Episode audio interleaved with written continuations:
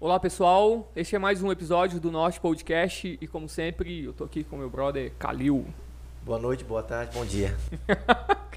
Inverti. Tenet. Assistiu Tenet? Lógico, é, Gostou, com cara? certeza, com certeza, pô. Assim, eu não gostei muito porque eu não entendi muita Eu coisa não ali. entendi nada, mas achei Mas bom. é, é bom porque é bonito, né? Perguntar Ó. pro professor E também estamos aqui com o Marcelo Mendanha, a gente vai trocar uma ideia muito da hora. presidente da OAB, advogado, convite. professor. Isso aí. Assistiu Tenet? Não, não, Não? assisti. O Mendanha é meu ex-chefe também, né? Foi teu chefe? É ex-colega de trabalho, É. né? Eu prefiro dizer. Meu ex-professor. É, na- no, na- na- no cotidiano era a gente trabalhava mais É, a como gente se colega conheceu mesmo. na faculdade. Isso, foi né? meu professor, Vocês foi teu chefe. Conheci vocês dois na faculdade. Exatamente. Isso Ele mesmo. como aluno, a gente como Isso, colega. como Isso. colega. Prazer estar aqui, obrigado pelo convite. Pô, Obrigado por honra pra- aceitar. Tá? Exatamente. A gente Uma preparou um terreno pra te receber, como eu te disse. Não, eu acho que eu acho que vocês estavam indo bem, então pessoas interessantes, pessoas que estão tendo o seu protagonismo aqui em Redenção e acho que vocês quiseram dar uma guinada e me chamaram pra cá hoje. Falei pra ele, quando eu liguei, falei, ele falou, ei, rapaz, que eu- acabou todo mundo ver a ralé agora. Eu falei, não, a gente preparou um terreno pra ter a coragem de fazer o convite. É o contrário, né? Mas é isso aí. Igual o Wiz, né? O Wiz falou assim: Ah, não tinha ninguém pra chamar, vocês me chamaram aí. foi, foi mesmo. Eu falei, não, cara, que é isso, bicho. Jamais. Jamais. E aí, como é que tu tá? Só, só de boa? Bem, graças a Deus, cara. É difícil falar que assim tá muito bem por conta da situação, né? É. Essa pandemia aí, Imagino. a gente tá se virando. Mas dentro do possível a gente tá bem, sim. Graças a Que Deus. bom, cara. Que bom. É uma honra ter você aqui. Trocar essa ideia com a gente aqui. Obrigado, obrigado. Sempre tive uma curiosidade de trocar ideia contigo. É, uma, É, né? ele é uma figura é, meio. boa, assim, relax. É uma figura Sim. misteriosa. É, né? Não, não sei se eu É sou uma misterioso, figura- né? Mas lá da faculdade mesmo, a gente é, faltou a gente fazer alguns debates, né? Algumas discussões, bacana, cara. Nossas conversas sempre foi muito... Muito é, rápidas, isso, né? resumida ao trabalho mesmo, É, né?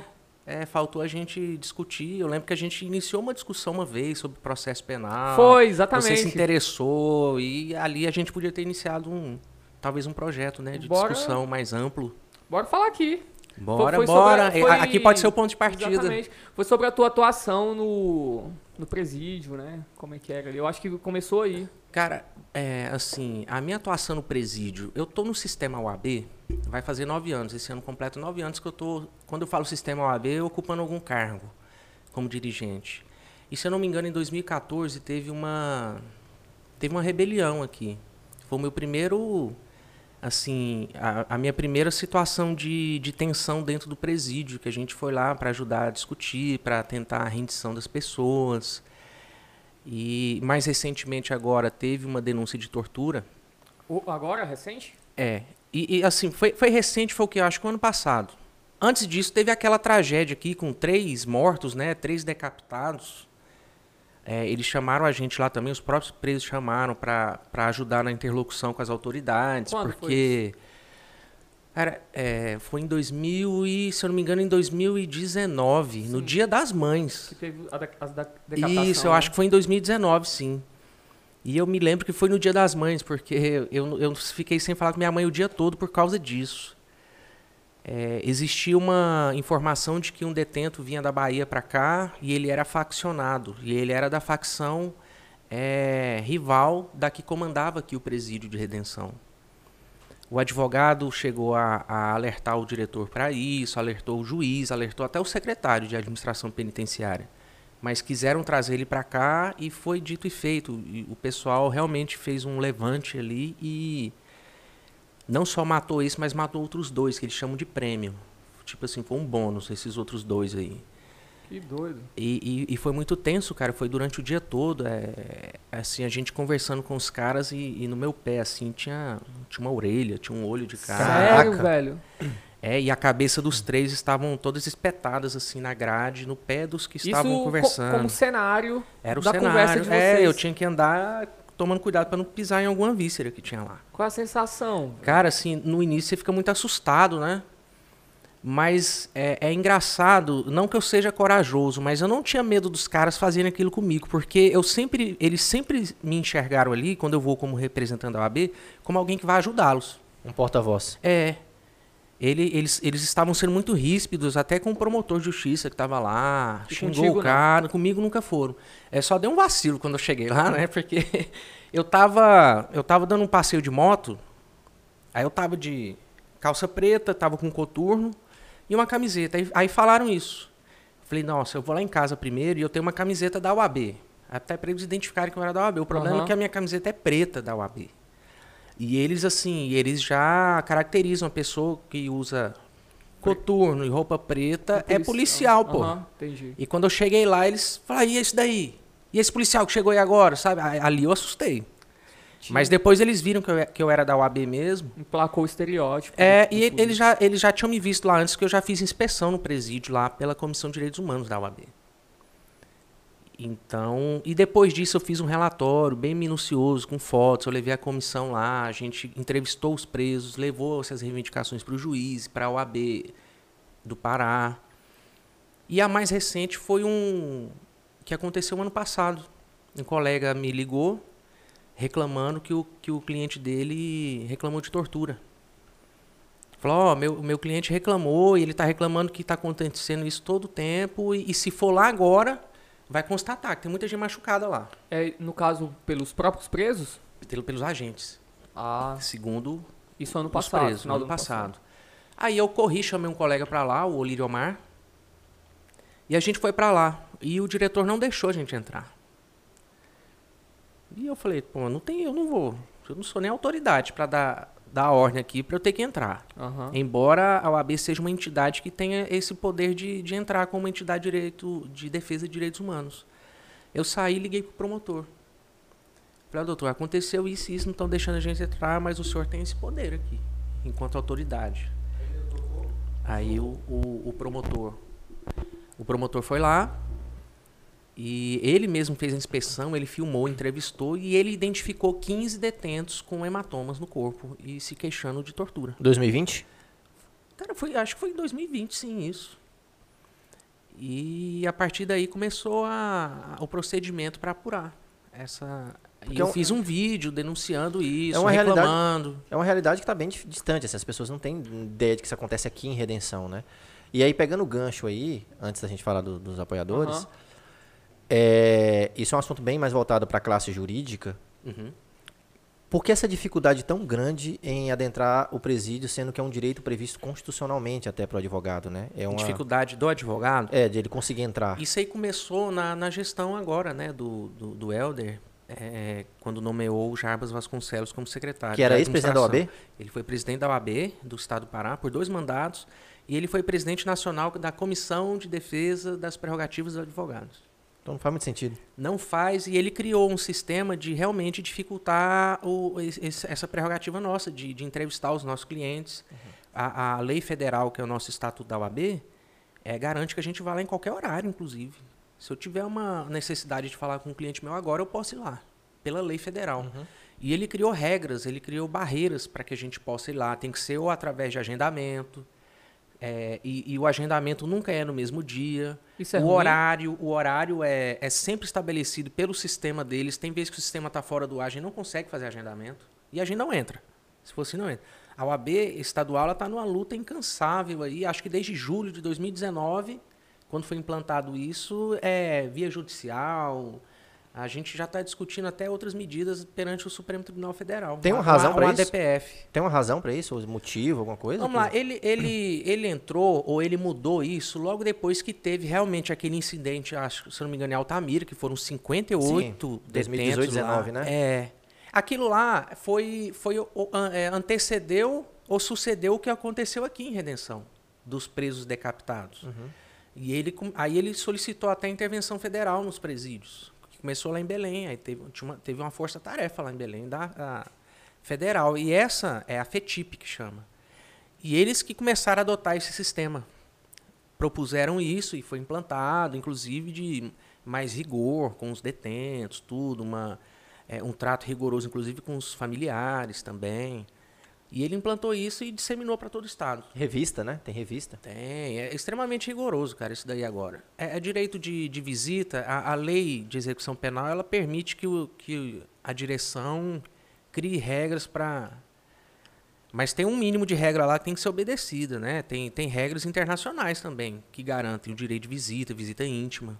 Teve até essa, essa polêmica aí agora de que os diretores do presídio estavam negociando o direito já previsto em lei para os caras, né? Os caras lá, ó, é, vocês vão parar de matar fa os familiares e os agentes prisionais? Se vocês pararem, o que, que vocês vão querer em troca? Não, a gente quer quatro refeições diárias, a gente quer duas horas de banho de sol e a gente quer visita íntima. Isso aí já, é, já era direito deles. Para você ver que isso é um resquício, é, é, é um indício de que está tendo realmente abusos dentro do presídio. Uhum. Né? A ponto dos caras quererem, quererem negociar aquilo que eles já têm direito. Se fosse algo já que estivesse extrapolando, tudo bem, mas não. E lógico que o recado que eles dão são bem pesados, né? De, de matar a família, matar agentes. Sim. Que louco, velho. É, cara, é um ambiente muito pesado Imagino. ali. E, e, e, assim, você tem fé, de verdade, como um ser humano ali, que isso vai mudar um dia? Mudar o quê? O trato com os presos ou a recuperação essa estrutura, deles? Não, essa estrutura toda aí. É, essa estrutura eu não sei, cara. É, é, o nosso estado ele não é muito, não, não tem muita habilidade para lidar com isso, para tratar os caras visando a recuperação deles. Eles não tratam é, visando realmente recuperar os caras. Quando eu falo tratar visando recuperar, é assegurar algumas oportunidades para os caras é trabalho. A gente, a gente na UAB empregou um, um egresso do sistema prisional até com esse viés, de, de é, mostrar que dá certo. Implantar um, dentro do sistema prisional fábrica, a possibilidade deles tem, trabalharem com certeza ali. tem, cara. O trabalho, é muita gente fala, ah, o preso tem que trabalhar para pagar o sustento dela, mas a lei de execução penal já, vê, já prevê isso, o trabalho além de um direito, obrigação, é só implantar. É, é, é eles que não criam é, essas, essas oportunidades. Um projeto ali dentro, não, ali, tudinho. Não, é difícil isso. E a gente até tentou, enquanto parceria, a OAB, a gente já deve até contratar outro agora por esses dias. Pra, até para para quem está lá e não teve a oportunidade, ficar estimulado que, de que um dia, às vezes, ele consiga. Isso é interessante. Eu falei com o Fabrício, que agora ele está à frente da ACIR, se eu não me engano. Sim para fazer uma campanha educativa entre os empresários de que empresa que contrata é, egresso do sistema prisional, que seja no, no regime semiaberto, por exemplo, é, ela tem alguns benefícios. Ela não precisa pagar todos os direitos sociais do, do, do empregado enquanto é egresso do sistema. Uhum. Seria uma mão de obra barata, mas que ia garantir o cara de não reincidir na conduta delituosa também, porque é interesse da sociedade a gente, a gente não pensa isso. Mas é interesse nosso de que os caras não voltem a delinquir, pô. E a gente. O que, que a gente pode fazer por eles? É bom pra todo mundo. Dando oportunidade de emprego. A gente fala que eles têm que trabalhar, mas se não dá oportunidade, pô. Exato. Existe um etiquetamento aí, né? Com certeza. O cara já vai com etiqueta. Vamos falar dos parceiros, né? Manda Os ver apoiadores. aí. Manda ver aí, de qualquer. Parceiro é só tem hoje. mesmo aqui. Pô, o Taiko já? Hã? O Taiko Não, calma já. aí, falar do, do- Ah, é do norte, é verdade. O Taiko é o apoiador do dia, né? É, um abraço pra, Pra pra quem? Maírla, que vai mandar o... que vai mandar um sushi pra gente Vai comer com Medanha, no cara. episódio de hoje. O Medanha falou que É, eu começou a gostar de sushi em redenção. Foi? Vai, Sim, vai- a, sim. a Maírla vai mandar, né? Ela tá à frente. lá. Maírla? Isso. Um abraço, Maírla. Obrigado, pessoal do Taiko. Isso aí. Obrigado pelo apoio do dia aí. O outro é o Júnior. Do Júnior brother Joia. Antônio Neto. É. Júnior Joias. Sempre mandando um abraço aí pra ele. Um abraço aí a Júnior. Valeu, cara. Obrigado pelo apoio. E Diniz e Souza, eu tô aqui na frente do. do- do- não sei se é. Pode, né? Não A tem gente parceria. enquadra, passando. É um evento cultural. É um é Propaganda aí. programa- É, um programa cultural. Tá não de boa, problema, né? Não tem não. problema. Tá relax. Ó, tá dizendo, então, ó, vou pegar esse corte e vai justificar todas as. Obrigado, Foi valeu. chamado Rony, um na. OAB lá, tô. Rapaz. E nosso brother, PH. Paulo Henrique. Da... O Bendanha é cliente dele. Tá, é cliente lá do, do PH? Eu sempre compro lá com ele, sim. É, já falou. Ele já. ficou de mandar uns guloseimas aí pra Ei, gente PH, dar. tá ele dar- mandar mesmo aí, cara. E não mandou, tá? Pois é. Aqui. Sempre compro Traz ele ele. lá. Mas ele não mandou, ficou de mandar. Falei com ele na academia. Eu voltei pra academia. Coisa boa, é isso aí. E agora eu tô todo doído, cara. Todo É, normal, ferrado, bicho. normal. Todo- É mesmo. todo- Eu tava com febre ontem à noite quase. Passou da hora, né, velho? Já ia ter Dizem- voltado antes. Dizem que é só no início. Eu, eu tenho uns três anos que eu malho e eu continuo dolorido. Não para nunca. Não, mas essa dor de você não conseguir andar é só nos primeiros dias. Eu mal consegui andar essa semana. Na verdade, tô, tô todo lascado. Mas obrigado, PH, e manda os negocinhos pra gente aí, que a gente quer comer as barrinhas de cereal aqui. E é isso aí. Paçoquinha As vegana. paçoquinhas veganas aí. e a, ah, e a Quadros. Abraço pro pessoal da Quadros aí. Já tava se obrigado. despedindo, né? É, que já tava despedindo dos, do- dos apoiadores aqui já. Pode crer. É isso aí. E é nós que, que se- a gente se A apoia. gente Obrigado, tem que cara. se apoiar. Obrigado por, apoio, por, por me apoiar e, e vice-versa. Pô, valeu. É, então tu é motoqueiro, cara? Esse Pois nome- é. Ou é motociclista? Motociclista, tem até uma distinção que Pois os colegas fazem, né? Realmente. É, tem esse histórico aí do motociclista, que o motoqueiro é aquele que, que dirige de qualquer jeito, não obedece às normas de trânsito. O Motociclista. motociclista é aquele já mais consciente. Motoqueiro é pejorativo. É, pra quem é desses grupos aí, acaba sendo. Não soa bem. Não soa bem, os caras ficam é, bravos meu, com eu tenho um primo que ele é de um clube lá de Uhum. Canaã. E ele é todo cheio dos apetrechos, com regra, com hierarquia. Tem os códigos de conduta dentro dos exatamente. grupos. A gente tem o nosso estatuto também, foi discutido. Tem Então vocês é têm, o- vocês têm o, o clube aqui, Tem. Tem, eu faço parte do Rota 94. Rota 94. É. Eu hoje, é, meu pai até pega no meu pé, que hoje eu sou um motociclista que não tem moto e faço parte de um grupo. entendeu? E pode? é, é, é porque assim, quando eu entrei eu tinha, né? Eu tive que Entendi. vender, mas logo logo eu já vou adquirir a minha aí pra. Vocês já viajaram? Já a gente, assim, o grupo viaja muito pra, pra participar de eventos, inclusive. Eu acho da hora. Eu vi um em Brasília, cara. Tem, eu tenho Moto Capital, né? Cara, aí tinha uma galera de Redenção. Tava lá em Brasília, por acaso, Galera. caminhando lá. Aí a galera de Redenção tava lá, o pessoal E daqui. quando você vai nesse período, que é o mês de julho, o Isso, Moto Capital, julho. a- as, rodovias ficam todas lotadas de motociclistas. Às vezes tem Sim. aqueles comboios que é. Eu já fiquei no hotel onde tinha um comboio. Uhum. E era só Harley. Só Harley. E, e aquelas Harley que parecia uma nave. A coisa mais linda do mundo, É assim. a Taurin, que é, é a- aquela que a gente lembra até da polícia rodoviária. Exatamente. Aham. Exatamente. Parece um carro aberto aqui. Exa- e, não, Ela é muito Uma confortável. nave. E tinha uns, uns bancos de. Eu já dirigi, estufa, cara, assim, e é uns impressionante trem. porque ela, ela é muito leve na hora que você vai dirigir. Ela é leve? Ela é levinha, parece uma, uma bicicleta. Que cara. da De hora. Tão Legal. levinha. Eu tenho um amigo de Palmas que ele tem uma dessa, uma Towne. E ele, ele tem até ré.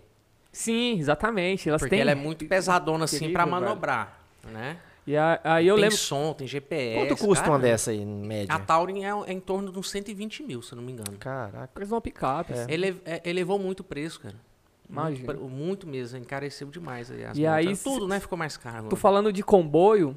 E aí eu lembro que a gente foi sair de manhã e eles estavam saindo também. Todo o comboio, assim, com a família toda. E era só. E uns veão, assim, eu acho que era um monte de médico, assim, os caras, tipo, não tem nada pra fazer da vida, bora. Aposentado, né? É, Tem ideia de aposentado. aposentado. É. Um, um, um frentista já me perguntou. Eu tava eu e um amigo indo pra Palmas. Ele perguntou: vocês são aposentados? Pô, cara, eu- Pra ter eu- essa eu vida aí. queria. Quem dera. Eu sou- E aí a família em- nos carros atrás, com as crianças, tudinho, as Sim. mulheres, né? E eles nas motos, na frente. Falei assim, pô, que da hora, velho. Tem Bora uns carros de apoio. trabalhar também. igual um doido pra. Qual foi a maior Eu hoje faço papel do carro de apoio, né? Que você não tem fez a moto. maior viagem? Cara, minha maior viagem foi pra Goiânia, né? Eu já viajei umas quatro ou cinco vezes pra Goiânia e de volta. E, e quando eu viajei foi sozinho, não foi nem com um grupo. E assim, diretão, retão? Eu, é, uma vez eu saí e fui direto. Eu saí seis da manhã, cheguei lá dez da noite. Foi o maior erro que eu já. Foi rápido. Porque eu só tive que completar a viagem porque eu tinha uma viagem no dia cedo. Caraca. Mas o certo é, das outras vezes eu saio daqui seis da manhã, eu paro umas cinco e meia da tarde lá em Porangatu, que fica, aí Sim. fica faltando só 400 quilômetros. Aí Eu rodo dorme, 800 de- quilômetros um dia. Descansa um pouquinho. Ah, chegou 10 horas destruído lá. Destruído, não, não tava conseguindo mudar a marcha na, na embreagem aqui, ó. Nossa. Os últimos que puxar 200 com o outro braço aqui, ó. Tanto que tava doendo. Caramba, Os últimos 200 insuportável. quilômetros tava morrendo já. Tava. O que, que eu fiz da minha tava vida? insuportável. Mas graças a Deus cheguei bem. Teve, teve uns eventos aí bacanas, né? O, o, o último, acho que foi no Posto Millennium que eu fui ali. Da galera da. da- Foi do nosso grupo, inclusive. É, aqui tem outros, assim? Vários Tem, outros? tem o, o Motoclube Redenção, né? Que ele é até mais antigo. Ele Tem uma é mais sedezinha, né? antigo. É, A sede era ali na praça que você fala? É. Fazia a rodinha. É, aquele, aquele ali são assim os pioneiros, né, do Aham. motociclismo aqui. E depois começou a ter uma, opa, uma organização de outro grupo pessoal quis criar e é o grupo que eu tô hoje. Que foi os fundadores, o Adriano Zamataro, o Márcio que trabalhava no fórum daqui de Redenção foi para Marabá, o Gilson. Galerinha bacana, é turma família mesmo. Qual a exigência pra entrar? Tem uma moto quantas cilindradas aí? Não, não, não exige cilindrada não. Não? Não, nenhuma. Eu quiser entrar com Pop 100 hoje? Uma moto elétrica você entra no grupo. Sério mesmo? é. Ah, Legal. Então, Ele- eles exigem mais respeito. Você, quando estiver usando o escudo do motoclube, você não fazer algo de errado na rua, desrespeitar é, normas de trânsito, Sim. respeitar os integrantes. Entendeu? Então não, não tem assim, a exigência de cilindrada de moto não tem não. É, interessante, legal. É bem Não tem, inclusivo, não. né? É, a ideia é essa. É, é- é de inclusão mesmo. De, de irmandade, de Legal. fraternidade ali. A minha ideia, eu pensava assim, cara, você tinha que ter uma Harley ou uma não, moto. não. É. É, eu, tinha uma, mas não. Se eu tivesse qualquer outra, eles, eles permitiriam Eu entrar. quero ter uma Harley, E velho. você entra no grupo por indicação de quem já tá lá. Ah, você não só chega lá se chega convidando. eu quero fazer parte. você tem, às vezes, se você tiver algum integrante que é seu amigo, e você fala, eu, quero, eu tenho interesse. Aí ele vai te indicar. No nosso estatuto prevê lá, salvo engano, são seis meses, você, você é tratado como recruta. Uhum. Aí você se sujeita a algumas regrinhas lá, só de, de, de, de participação dos eventos, e depois você é escudado. É tipo Aí tem um ritual de escudo. de É lá, lá o do. O meu primo, ele, ele tá num, num clube que é bem difícil você ser escudado. É, É, que você porque precisa passar por um- várias cada um- etapas, assim. É, cada um cria suas regras. Aí Aham. vai- as regras vai tipo assim, no dia que tiver evento, o recruta fica responsável por organizar as mesas, é, servir todo mundo, é, ajudar na moto dos outros, entendeu? Tem um- umas regrinhas Uma lá, mas não é nada, não é nada, De outro mundo, não né? é não. Uma hierarquia básicazinha. É mostrar mais organização também, ver que é tudo organizado. Quem que é o presidente aqui? É o Zamataro, Adriano Zamataro. Aí é um mandato de quanto tempo, assim? Era- A gente mudou agora há pouco o estatuto, recentemente, salvo engano, são dois anos de mandato. Legal. É o professor Gilson, é- era do O clube de professor vocês? Gilson, é, ele é um dos fundadores do, Ah, é? nosso grupo. Que É. Bacana. Ele, Ele, se mudou para Barretos. Pois é, é, esse ano, né? Acho que é para. Barretos foi que ele mudou. São Paulo, eu não sei qual cidade, mas é, ele, Ele me é convidou. fundador. Ele falou, "Boy, vamos, vamos Pronto, lá. aí e, tal." você entra assim. e aí eu tava tanta coisa, foi na época do concurso. Que tava moto você já fazendo. tem, não tem? Sim. Então, é o único requisito. É eu não queria moto. entrar com a minha moto, eu queria entrar com a Harley. Assim. Não, aí não tem problema. O pessoal, o pessoal até acha bacana é, motos de, de pouca cilindrada querer fazer parte do grupo. Por quê? A ideia é assim, é para mostrar que não precisa de uma motona para Ah, fazer. pra eles a- então eles acham bacana. É que muita gente fica acanhada Que mesmo. chama assim, ah, atenção minha de outras moto- Eu tenho uma pessoas. pop Aham, e, e a a ideia é não, vem cá, você com sua pop faz parte do grupo do mesmo jeito. Então, e na- nas viagens ninguém te deixa para trás. É. Entendeu? Legal. Tem sempre aquele que fica lá na retaguarda e tem um capitão da estrada, que é o que vai guiando todo mundo. Ele vai sinalizando, ele sinaliza onde tem buraco. Tem toda uma organização das filas também. A Harley, ela, ela- todo mundo gosta muito dela porque a Harley ela dá cursos de pilotagem na estrada. Como assim? Às vezes dá até curso de, de primeiros socorros, de mecânica. Ah, sim. Ah, ah. A, a marca Harley, ela, ela ministra os cursos. assim. Legal. Lá em Goiânia eu vejo ele anunciando direto. Eu acho que a Harley ela criou um, Cultura. é uma cultura em volta da marca. Sim, a Harley é. É. uma marca muito forte, é uma marca lendária. A galera, mesmo, a assim. galera fala assim: ah, eu não tenho uma moto, eu tenho uma Harley. É, eu boto fé. No Sons of Anarchy é Harley, é? Harley. É, né? Todo mundo tem Harley. Agora, eu- os outros que tem outra marca, eles, eles criticam muito a moto em si, o desempenho, que vaza muito óleo, não Aham, sei o sim, quê. sim. Mas assim, eu pego no pé deles e falo, é, mas agora quando vocês querem tirar foto ou fazer uma. É. É, é- é a Harley que vocês querem tirar foto ou fazer o evento. Porque teve o aniversário do Motoclube de Xinguara, eles pediram minha moto emprestada e ela ficou no palco, lá onde teve o show lá. Os caras levantaram no braço Aham. e ela ficou lá. Lá Aí eu ficava pegando o pé dos olhos e falava, tá vendo? A BMW ninguém pede pra pular em cima, essas motos de vocês aí, essas Big Trail. Mas tu não tinha uma BMW, não? Pensei que era uma BMW. Não, a Harley. Uma Harley? Era uma Harley. Legal. Era uma versão bem, bem esportiva, inclusive, que pra viagem era, tinha que gostar muito, porque ela não era tão fé. confortável, não. Assim, pra estrada com buraco. Chegou nossa barca ali, Chegou ó. a barca. Nosso sushi. Ah, Beleza. tá. Beleza. E aí eu vendi ela, no, Parou. Parou aqui o pessoal ver. é, eu vendi ela ano passado, mas logo logo eu vou comprar outra aí. Outra Harley. Eu quero outra Harley. Eu gostei da marca. Mas assim, por exemplo, ah, agora E surgiu uma... do estilo, né? surgiu- Eu gosto do estilo, Eu aquela também. custom. Eu acho muito É da hora. muito foda, é mesmo, muito, muito bonito, bonito. É muito bonito. Me surgiu uma dúvida agora. Por exemplo, Hum. no estatuto não tem alguma previsão assim, de se você ficar um tempo sem moto, você sai? Tem, tem, Tem? Você fica afastado. Você tá afastado agora.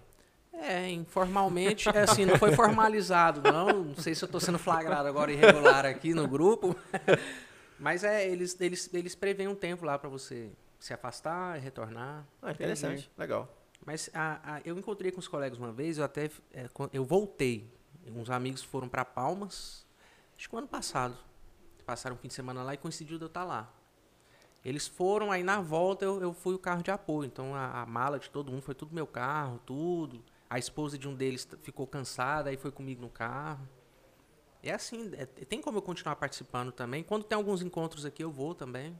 Turminha bacana, cara. Ah, imagino. É muito bom. É, É bacana muito mesmo. bom. Tomara que volte assim, logo passe toda essa bagaceira que a gente tá vivendo aí, porque era bacana até ir lá ver, mesmo, mesmo que você não o faça ano parte. passado foi o único evento que teve na região, foi o nosso, que foi bem no início da pandemia e deu tempo de fazer. Foi, acho que foi dia 13 de março, lá no. no- foi no Baruque. A gente fez até uma motoata, que foi todos os, os colegas dos outros grupos. Aí vem cara de Palmas, vem de Gurupi, vem Que de bacana. Da hora. Guaraí. Olha a nossa barca aí, A velho. gente deu uma volta lá. Caramba. Quem? Pô, tu que trouxe aí, bicho. O cara mais bonito do O Instagram. cara mais bonito do Instagram veio trazer a barca aqui. a... Nosso sushi aí. Miss, Miss Norte aí, bicho. Como é que tá? Tudo bem? Pô, muito obrigado. Cara, Valeu, mano. obrigado, McLeod. Pessoal lá do Taiko. Taiko, É nóis, um mano. abraço, pessoal Valeu, Taiko. Muito velho. obrigado pelo apoio aí, viu? Pois é. Sucesso Valeu, aí, McLeod. velho. Obrigadão. É, tá bonito, viu? Tá chique, mano. Eu botei fé. Vem Tá cá, bonito que é a barca ou o, o entregador? Gostou, né? Safadinho. Ele é o cara mais bonito do Instagram. Problema- Ele é Miss Norte, né? É, o cara. É, o Miss nosso Norte. amigo, eu já vi, rapaz, ele na televisão. É ele- primo do Nidberg. É, vocês treinam junto? Não, hoje não, mas já, já treinamos juntos. Entendi. Coisa de família, essa beleza. Você que é o mentor? dele?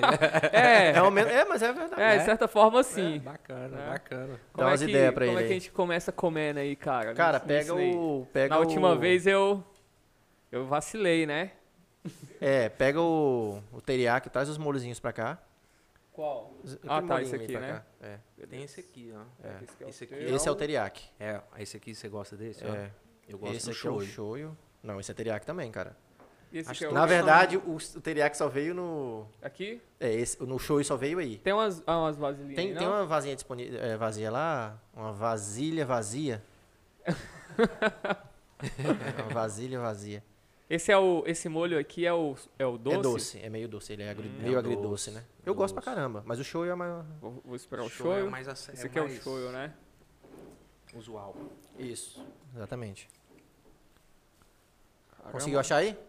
Pode trazer. A vasilhinha Não, não, as vasilhinhas pequenininha daquelas dessa aqui, pretinhas ó. do... Disponível. Isso, essa mesmo. Pois é, Mendanha, aí você, além Vai de... ter um ritual assim? Não, você tá eu tô esperando? a, Eu peguei antes da hora aqui, agora eu vou ficar com ele esperando. E tá bem Sim. seguro aqui, ó. Acho que é a primeira vez na minha vida É porque que ele eu, desmanchou que eu pego isso aqui. do, do, do- de sábado. Ele desmanchou no sábado, ele desmanchou um no... no- no- Essa tá vazia? É essa aí mesmo. aí, traz botar aí, o molho diretor. shoyu.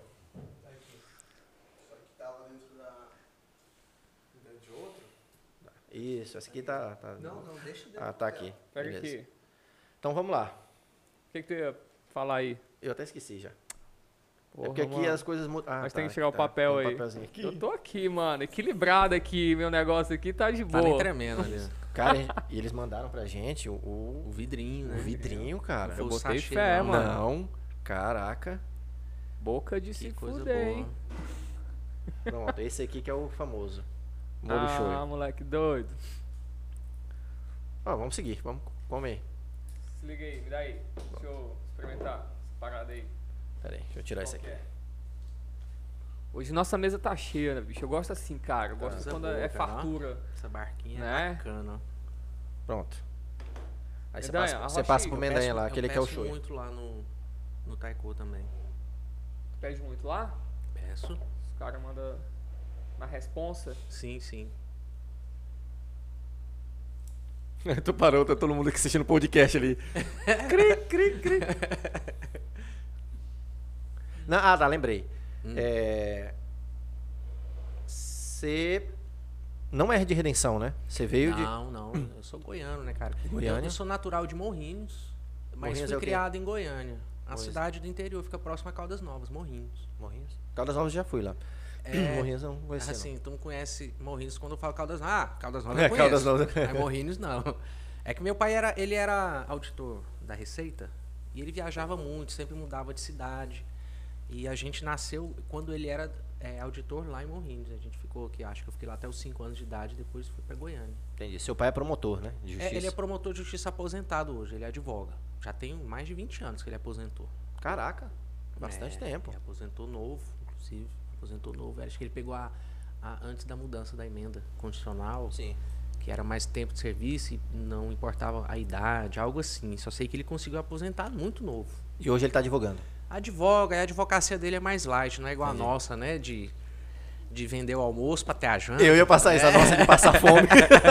a nossa de... Ele tem a aposentadoria dele lá, mas Essa ele é história muito. clássica entre advogado, né? Ele Cara. é, ele é muito atuante, cara. Cara, Mas ele é assim- muito atuante, embora não tenha essa, essa, esse, essa necessidade, assim como a gente, né? É isso que a gente tá falando. Não é a única fonte de renda. No, no, no, no- Em off, né? Sobre isso, cara. Quanto tá difícil advogar, né? Uhum. Pois é, tu, Tá. é, tu falou meio que Estão querendo aniquilar a profissão. aniquilar a profissão. Aí você essa- perguntou eu achei por bem, quê? é, achei bem, mas essa expressão eu achei bem forte, mano. É, ele é Mas ele vai mesmo. responder pra nós. Tu acha Hoje que em dia tá, tá difícil estão advogar. querendo aniquilar, aniquilar a profissão? Quando ele fala aniquilar, é, por exemplo, advogado, seja ele início de carreira ou não, ele passa por uma dificuldade que é constante, igual eu passei há dois dias atrás, de ir na delegacia, tentar ter acesso a um inquérito policial, o delegado diz que não vai, não vai deixar. E isso é um, é um direito básico do advogado para exercer a profissão. Outro, a gente lida com isso todo santo dia, é violação de prerrogativa em instituição bancária, na previdência social, é, em prefeitura também, dependendo do local. Mas, doutor, por que que é tão difícil assim? Porque, vamos lá, a gente parte do pressuposto de que esses caras são servidores públicos também, que estudaram para isso. Sim. Logicamente, não tem um viés é, do advogado que estudou para outra prova com outro conteúdo, mas eles sabem que isso são prerrogativas garantidas por lei. A ideia é. Eu não sei se a gente, quando fala muito estatuto, se passa a impressão que estatuto é só um regimento interno e não uma lei federal. A gente tem essa dificuldade também no presídio, igual eu estava falando agora há pouco, cara. A necessidade de, de, de agendamento, porque até então não existia isso. Né? E E é- advogado não vai no presídio também para bater papo à toa com o cliente, poxa. Não combinar, você vai lá por uma necessidade. E existe uma birra, né? Tipo assim, um- Existe, cara, uma birra assim com o advogado. O judiciário, é, ainda mais com a pandemia agora, ele tá.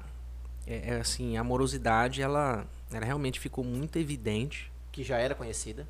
Era assim, os, os colegas estavam reclamando muito que aqui não tá tendo audiência, nem mesmo virtual. Não. Os processos pararam. Eu até, te- eu até perguntei num grupo que tem de advogados só. Aí como é que tá? Vocês estão tendo audiência? Porque eu não participei de nenhuma, a não ser de processo de réu preso. Que é aquele que o juiz faz só por obrigação mesmo, porque é uma necessidade para não ter que relaxar a prisão do cara. Sim. O, Ou seja, olha, assim, essas eu tenho que fazer porque senão tem que soltar o cara. O pensamento é esse, entendeu? Já é um pensamento para mim até bem punitivista, assim. Eu quero que ele fique preso, então eu vou fazer audiência. Entendeu? entendi. A ideia é essa. A ideia é essa, é medo de ter que soltar. E o que, que a OAB pode fazer? Cara, a OAB cobra muito, né? A OAB como instituição, ela.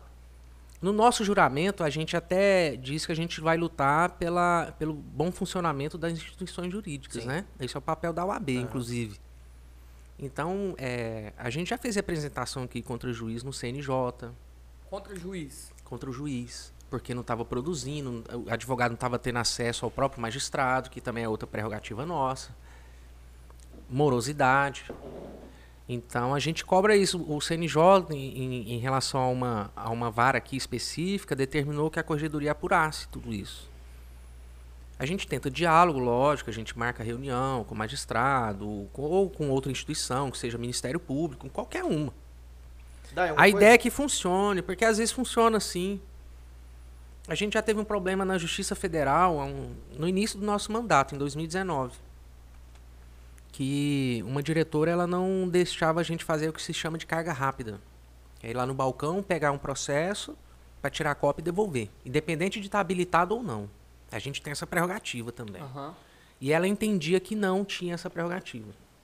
O direito, o problema, problema é isso, né? Cada um entende uma coisa da lei, né? E aí a gente representou no CNJ, o CNJ reconheceu que a gente tinha esse direito, sim. E aí passou a permitir ou deixou de impedir que a gente fizesse isso. Saiu até no portal, migalhas, tudo. A, é, a, gente cobra muito. A gente cobrou agora esses dias e não, não cobrou. A gente trabalhou junto com, com o fórum para garantir prerrogativa da mulher advogada grávida, que foi que tem no nosso estatuto, que é uma lei federal, que ela tem prioridade, por exemplo, nas audiências. Se tem uma audiência pautada, mas ela é a última hoje, mas se tem dentre as advogadas da causa grávida, pode é, antecipar a ordem para ela poder participar.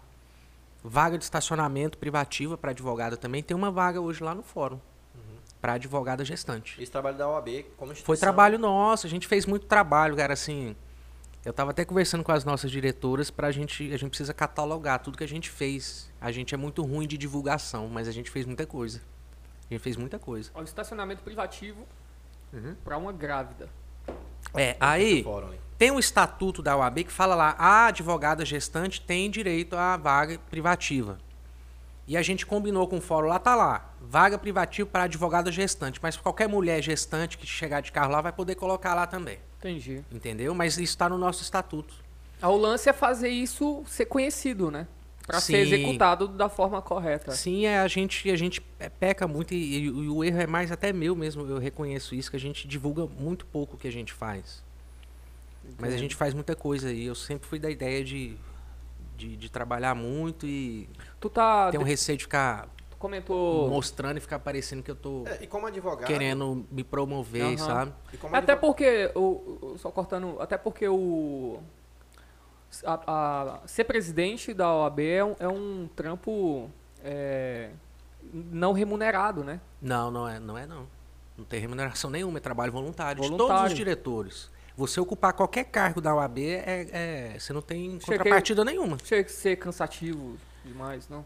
É cansativo, mas eu gosto dessa responsabilidade de não só ser advogado, mas advogar em prol dos advogados também, garantir que eles exerçam a profissão. Eu acho isso muito nobre. Que bacana. E é. Eu acho grandioso isso. Eu também acho. Eu, eu gostei da responsabilidade. Estou gostando. Tem quanto tempo?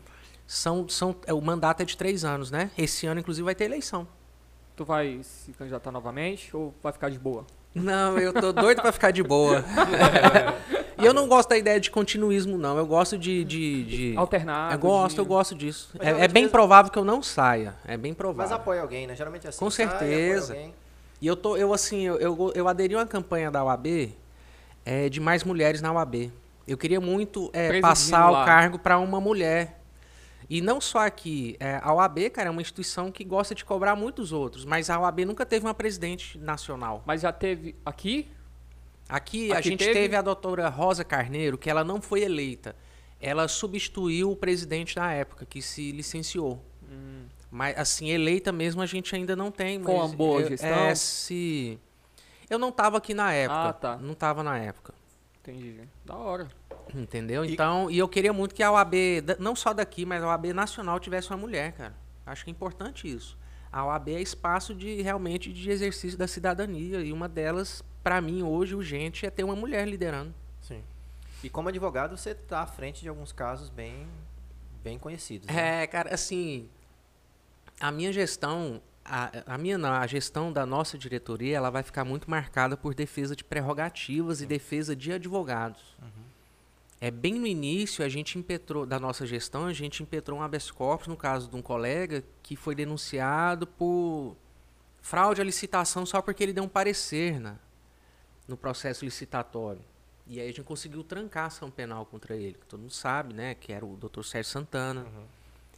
E, e a gente até fez uma coletiva de imprensa para explicar tudo, porque quando é preso, quando é denunciado, a imprensa ela dá muito mais assim, espaço do que quando é solto, quando é absolvido. Quando é absolvido só, só fala uma notinha, ó, e o fulano lá foi recebeu sentença absolutória e só. Agora quando é condenado, é preso, principalmente quando é preso. Aí vai lá, mostra a pessoa é, algemada, entrando na prisão, tudo, tudo aquele. Agora, é quando é rende, é absolvido, né? não quer ouvir, nem, nem escuta a pessoa. É o que rende midi mediaticamente. É rende, rende, mas a gente está trabalhando aí já também para fazer essa. É, é, equilibrar esse trato. E isso não é só advogado, é qualquer réu que é acusado. No início tem todo o holofote da imprensa, mas quando ele é absolvido, é quando ele é solto, só faz uma, uma, uma, breve informação sobre o caso. O estrago já foi feito, né? Às vezes até com a conotação de que tá com ar de impunidade. Ah, o fulano foi solto. Entendi. Entendeu? Veja, a justiça não funciona. É, é mas isso, isso provoca nas pessoas essa sensação de, de impunidade. Que, é, de impunidade. E muitas vezes não é. Mas é, é uma sensação muito ruim, né, cara?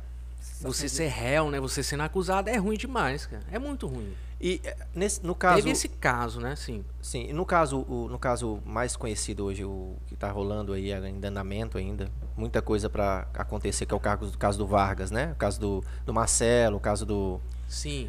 É, tá você está à frente dele como advogado ou enquanto instituição? No, desde o início eu estive enquanto instituição. É, eu impetrei o habeas corpus para todos. Então é OAB e não você? Não, OAB. OAB, ah. mas agora sim, hoje, hoje eu estou é, na, no processo em si, na ação penal, eu estou como advogado do Vargas. Certo. Mas as medidas é, de habeas corpus para garantir até prerrogativo de prisão domiciliar foi a OAB que entrou. Eu fiz, mas enquanto instituição. Sim. Na verdade, não, é caso Cícero, né? Não é caso Sim, caso é Cícero. o caso do Cícero, Isso. em que tem os aqui. advogados como réus. Então tu, a OAB ela abarcou a defesa de todos os advogados envolvidos? Só o pedido de liberdade. Ah, entendi. A, a, condução da defesa de mérito mesmo, aí cada um contrata o seu advogado, mas eu tenho amizade com Vargas, eu sou o advogado dele também. Uhum. E a OAB tem essa prerrogativa, a instituição tem um dispositivo da lei federal que garante que, que fala lá que a OAB pode atuar na defesa dos interesses do advogado, mesmo que eles tenham contratado os próprios advogados. A OAB pode intervir. De boa. A OAB, a, e aqui a nossa gestão sempre intervém quando é algo, algo de interesse do advogado. No caso de prisão, por exemplo, a OAB impetra habeas corpus em favor deles, consegue ou não a liberdade, conseguindo a liberdade, eles contratam um advogado de confiança e, e aí o advogado ah, conduz a defesa. Andamento no sim, processo de boa. Sim, foi isso que a gente fez assim com muita intensidade desde o início. Tentar a liberdade, garantir que eles respondem liberdade. É, no habeas corpus, querendo ou não, se, às vezes acaba entrando um pouco no mérito da questão, mas sem muito aprofundar, não chegar a, os habeas corpus mesmo, eu nunca saí na imprensa, por exemplo, e dizer, ah, eles todos são inocentes, uhum. não era nem isso. Porque eu não era advogado deles, da na, causa. Na tua percepção do andamento do processo, tu acha que isso vai demorar muito ainda para a gente resolver? Cara, se depender das defesas, não demora. A questão é que, eu estava até explicando pro, pro Calil agora há pouco, alguns dias atrás, na sexta-feira passada, que a gente conseguiu ter acesso a algumas provas relevantes ainda. E olha que o caso dura desde dezembro. Exatamente. E a gente já está quase em maio, só agora que a gente teve acesso. E aí, semana... isso provoca atraso no processo, porque a gente não tem como fazer a defesa enquanto não tiver essas provas. Uhum. E, e a gente está insistindo nisso. Por, o, o, por enquanto, a gente quer que todas as provas estejam à nossa disposição para, a partir daí, a gente ter um prazo para resposta escrita e o juiz marcar uma audiência, por exemplo. Semana passada acharam, né, o, a alçada do... É, não, não foi semana passada, já tem um tempo, mas eu acho que foi... essa semana chegou o laudo atestando que ah. realmente era o corpo do Cícero. E isso muda alguma coisa? Para defesa não, porque desde o início, desde o início já é tratado como morto mesmo. Isso, né? exatamente. Às vezes, se a perícia revela alguma circunstância em específico que pode talvez prejudicar, mas ah, para nossa defesa não prejudicou não, principalmente mas o José Vargas. Isso é bem significativo para a família, até. Com certeza, com certeza é, é muito importante, cara. É, uma crítica que eu fazia é, no início era que a polícia ela precipitou muito em já pedindo prisão, já, é, já concluindo inquérito, sem ainda ter essa constatação. Por mais que tenha encontrado por acaso, uhum. não foi uma busca. Não foi? Não Como foi é uma foi? busca, não. Tô, tô a história que eu sei é de que tinha um rapaz que estava caçando. Caçador. E ele foi lá e, e, topou lá com essa alçada, ou pisou, não sei, e foi e comunicou à polícia. A, assim, pra, a polícia não ia procurar o corpo. A, a polícia tratou a morte do Cícero da seguinte forma: já tem 60 dias que ele, que ele desapareceu. Como ninguém entrou em contato para pedir resgate, como ele não apareceu, então ele está morto. E eu acho isso muito frágil para determinar a morte de alguém, cara. É, é, mas no. Por mais que falar, ah, mas ele certamente está morto, mas a polícia ela não pode se acomodar, uhum, cara. Claro. Ela não pode. Existem existe caso clássico aí de que de repente a, a vítima apareceu viva. Mas no caso da, da polícia, eles não tiveram nenhum mandato de busca para tentar encontrar o corpo? Nada, nada? Não, a polícia só disse que ele teria sido realmente morto para o caminho de, de Kumaru, mas ela não fez busca em local nenhum específico. Ela só disse que ele foi morto para lá. Não tirou um dia assim, vamos. Não, não, não. No- Isso não tem no processo, não. De que eles fizeram uma busca em determinado local, não teve. Que doido. Foi só uma presunção de que ele estava morto para aquele lado lá. Entendeu? Todos os investigados continuam presos, né? Ou não? Juridicamente estão presos. É só um, um- um advogado não tá, porque é, foi concedida prisão domiciliar. E prisão domiciliar é prisão também. Entendeu? Mas foi. é, tecnicamente está preso. É. Entendi. E é um caso que pegou uma- ganhou uma repercussão gigantesca, né? Eu vi, Ganhou. eu vi, eu vi, ganhou o quê? Ganhou sim, Ah, sim. repercussão. E eu vi reportagem no UOL, né? Nacional aí. Teve, foi principalmente quando o Vargas foi preso, porque o Vargas foi preso é muito com, com base só no que ele falou e não no que ele fez. Não existe prova nenhuma de que ele fez algo. Nada, nada, nada. Ele nunca foi suspeito desde o início da investigação. Foram aqueles áudios que vazaram. Foram áudios, inclusive, que vazaram antes mesmo de serem juntados no processo, cara. A, a gente Sério? teve acesso àqueles áudios pelas redes sociais. É o que eu estou dizendo, a íntegra da conversa, que aqueles áudios são áudios de conversas entre Vargas e o sócio dele, uma conversa privada, Sim. que foram vazados na- nas redes sociais e a gente só teve acesso à íntegra agora, sexta-feira Depois que a passada. população todinha já sabia do, dos Já, mas vazamentos. só que né? a gente agora teve acesso à íntegra, não só ao que a polícia juntou, a polícia escolheu áudios. Ah, então muda muito? Tem muita coisa lá que a polícia não mostrou e que muda substancialmente. Você teve acesso a eles quando? Muda, muda e, e a gente está trabalhando aí na. Tá ouvindo tudo, tá catalogando tudo pra, É muito pra material? fazer uma defesa. É, eu acho que é. Que devia. é, eu acho que a polícia deveria, no mínimo. A, a polícia ela selecionou as mensagens e os áudios, e ela, mas ela não juntou para o juiz a íntegra da conversa, do, do, do início ao fim. Uma timeline, não fez Não uma- fez, ela não. E, e, e, e para mim, eu tenho a ideia de que a polícia é obrigada a juntar tudo. Ela, ela é obrigada a transcrever aquilo que ela usa, mas a íntegra da conversa, ou seja, áudios que nem foram mencionados no, no laudo deles, tem que estar à disposição. Inclusive do juiz, para o juiz saber realmente o que aconteceu. Eles dificultaram o, o acesso de vocês a essas A provas? polícia, a polícia não deixou a gente a- acessar, né? A gente, eu fiz requerimento via judicial. Eu pedi o juiz para quê? É, para ele determinar que a polícia junte a íntegra da conversa. Juntasse a íntegra. Que fizesse os prints lá da conversa do início ao fim, não só aquilo que eles escolheram. Eles escolheram áudios e mensagens só de dois dias. Dois ou três dias. Tem conversa lá de mais de um mês. Se eu acho que houve má fé? Que risada. Cara, eu quero primeiro é, montar a defesa para chegar a essa conclusão. Eu só acho que eles não eles não fizeram o trabalho como se exige a lei. Delegado, a gente tem que ter que delegado, ele não tá ele, ele não se presta a acusar alguém. O único juízo de valor que o, que o delegado faz é quando ele indicia alguém. Mesmo assim, ele indicia, ou seja, existem indícios que esse sujeito praticou o crime. Sim. O delegado está ali para esclarecer os fatos. Se seja para inocentar uma pessoa, ele tem que mostrar esses fatos. Eles não mostraram isso para o juiz. O STF fala Por isso. quê? Porque é, eles mostram alguns áudios do Vargas, do Vargas lá em tom de deboche. Os áudios, quem conhece o Vargas sabe que ele é muito irônico, inclusive. Tem uma conversa lá que para mim é a que mais assim prejudica ele, mas o contexto não quer dizer nada para mim. Primeiro, eles estavam falando de processo. É, quando sai uma decisão do Tribunal de Justiça envolvendo a associação que a desembargadora determinou o bloqueio de um valor Da prefeitura. da prefeitura, que a associação estava perseguindo em juízo. Mas a desembargadora deixa bem claro, bloqueia esse valor, mas espeça-se precatório só depois do trânsito em julgado da ação lá na primeira instância. Significa o quê?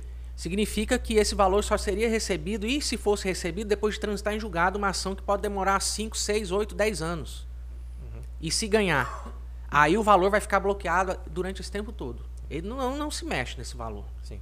Ninguém ia pegar esse Até- dinheiro e, agora. e- e isso se, se confirmasse a vitória da, da associação no caso ainda. Então não era um dinheiro que estava na iminência de receber. Ninguém ia pegar, botar a mão nesse não, dinheiro. Não, não, não ia. E, e dinheiro de, de- do poder público é assim, é via precatório, tem Sim. toda uma fila para isso. Sim. E quando sai essa decisão, o, o, Var- o escritório do Vargas é credor de, de, de verbas diante do município. Aí, numa das conversas, ele até mais ou menos assim, ó. Cara, vou chegar no Marcelo, prefeito, falar, ó. Aí ele já começa a rir. Ó, aqui, ó, a gente. É, vamos fazer um acordo aqui, a gente até sumiu com o Cícero para ficar mais fácil para vocês pagar a gente. E ele até dá uma risada. E, e, a sequência do Marcelo é de risadas também. Esse áudio vazou, né? Esse é o áudio que a polícia usou para prender, para indiciar e denunciar o, o VAR. E o que todo mundo escutou. É o que todo mundo escutou. Uhum. É, só, só que antes disso, cara. Tem muita coisa. Antes tem muita coisa do Vargas. Poxa, cobrando a polícia, cobrando é, notícia. Marcelo, cadê, cara, o Cícero, bicho? Eu já tô ficando preocupado, velho. Acho que apagaram ele, velho. Acho que apagaram ele. Ele fala isso? Fala. Cara, eu vou acionar a Ju, que é a defensora de, coordenar, é, defensora de direitos humanos. Ela vai acionar a, a Comissão de Direitos Humanos da Alepa. A gente tem que fazer alguma coisa, cara. A gente tem que esclarecer. E tá assim o Vargas o tempo todo. E por, então, quer dizer, por que, que a polícia não juntou isso também? Sabe o que, que a polícia se referiu a essas mensagens? Só assim, ó. Durante vários dias, Vargas pergunta por Cícero. Só? Só, só tem isso. E que... não mostra as mensagens. Não mostra. E nem foi divulgado também as respostas do Marcelo, né?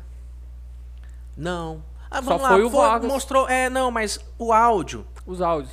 É, foi divulgado os áudios, mas no processo tem um print também das partes escritas. Que ah, são tá. respostas a esses áudios. Uhum. E o Marcelo sempre respondendo por escrito e sempre dando risada, assim, ah, vendo que o Vargas está tá sendo irônico, tudo. Tem as respostas. Entendi. Só pelo que a polícia juntou, já dá para extrair que ele não tem participação no fato. Só pelo que, pelo que a polícia juntou. Uhum. Mas só que agora a gente teve acesso a tudo. E só teve acesso agora, cara, em abril, dia 23 de abril. Agora, é uma muito, semana. É muito recente. É, é muito né? recente, então quer dizer. Então a gente está trabalhando, Estão tá trabalhando lendo pra caramba, tudo, né, velho? Porque é deve ser um. E desde janeiro a gente tá pedindo, a gente já pediu isso na audiência de custódia. Pois é, mas. Falei, Excelência, vai... eu quero a, a, cópia da íntegra das conversas. Aí ela, ela reconhece, não, mas nem os áudios estão aqui.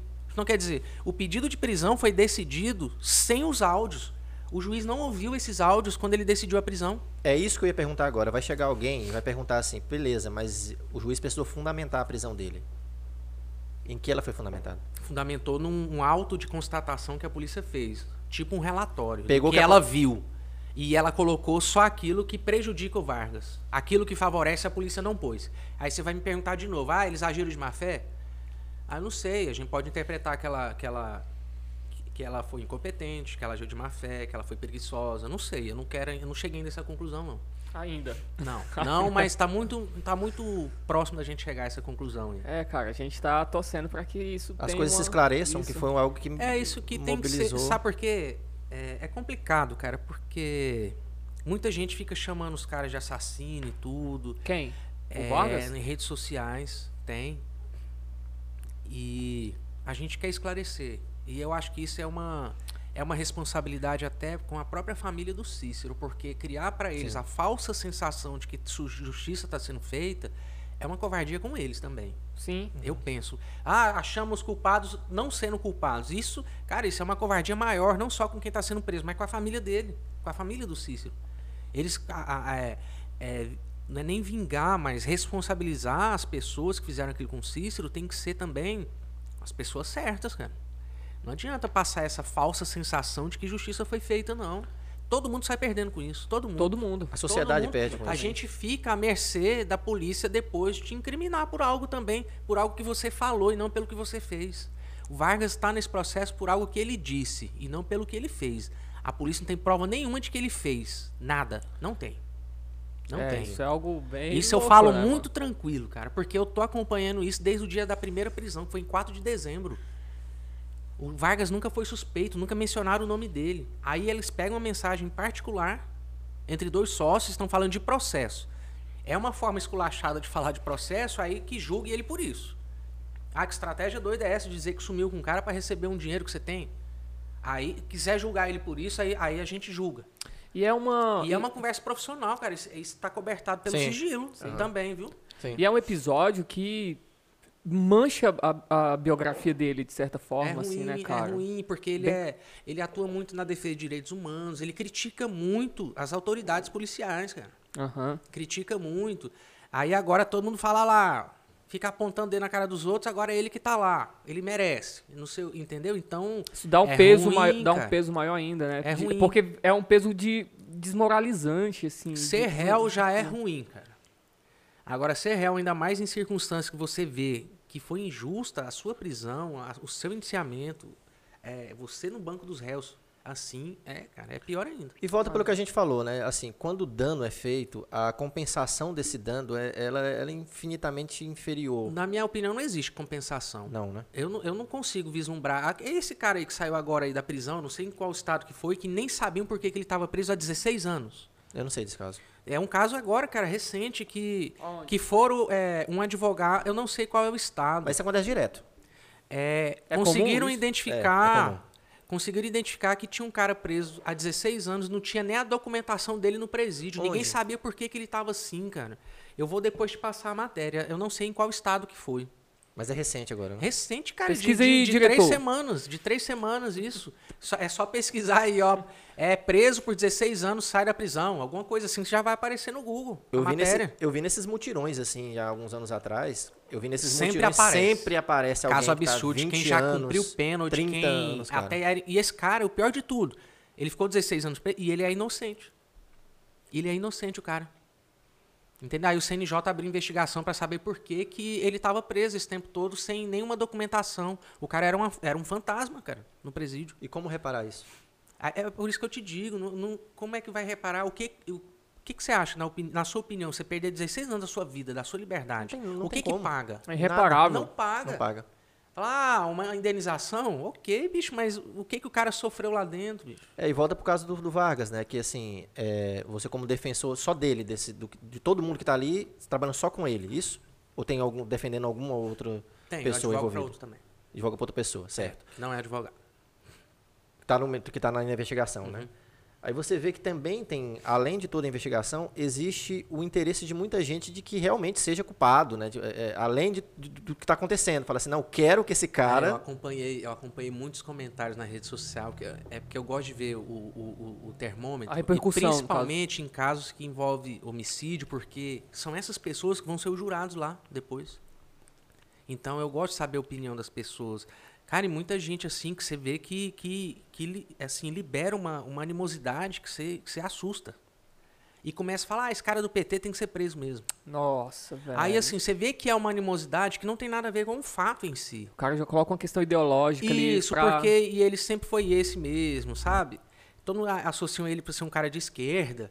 E aí, Defensor de direitos humanos. É, então esse cara aí é vagabundo mesmo, tem que ser preso e não sei o quê, ele é culpado, agora ele vai pagar pelo que Quando, ele tem que fazer. Uhum. quando isso aconteceu, eu não vi nada disso. Assim, eu não pesquisei essas coisas. A eu- eu- repercussão em rede é, social. É, não, Não, mas o crime é não vi. revoltante. Eu entendo, Mas eu quando entendo eu- um lado. É Claro, revoltante. Pois é, Poxa, mas é um quando, caso eu, quando É isso gravíssimo. aconteceu, quando eu vi o nome do Vargas, quando eu mandaram os áudios e tal, outro dia, eu falei, na hora eu só abaixei a cabeça assim, falei assim, caramba, velho, o cara se meteu nisso, meu Deus.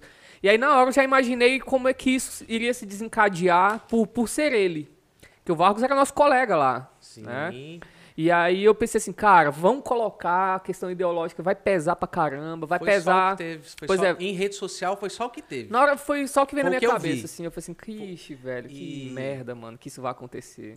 Porra, Ele deixou de ser colega lá por, por esse caso, você sabe. né? imagino. De colega de quê? Lá Da- na, na FIC, ó. na faculdade né? que dava É aula? isso. É, é.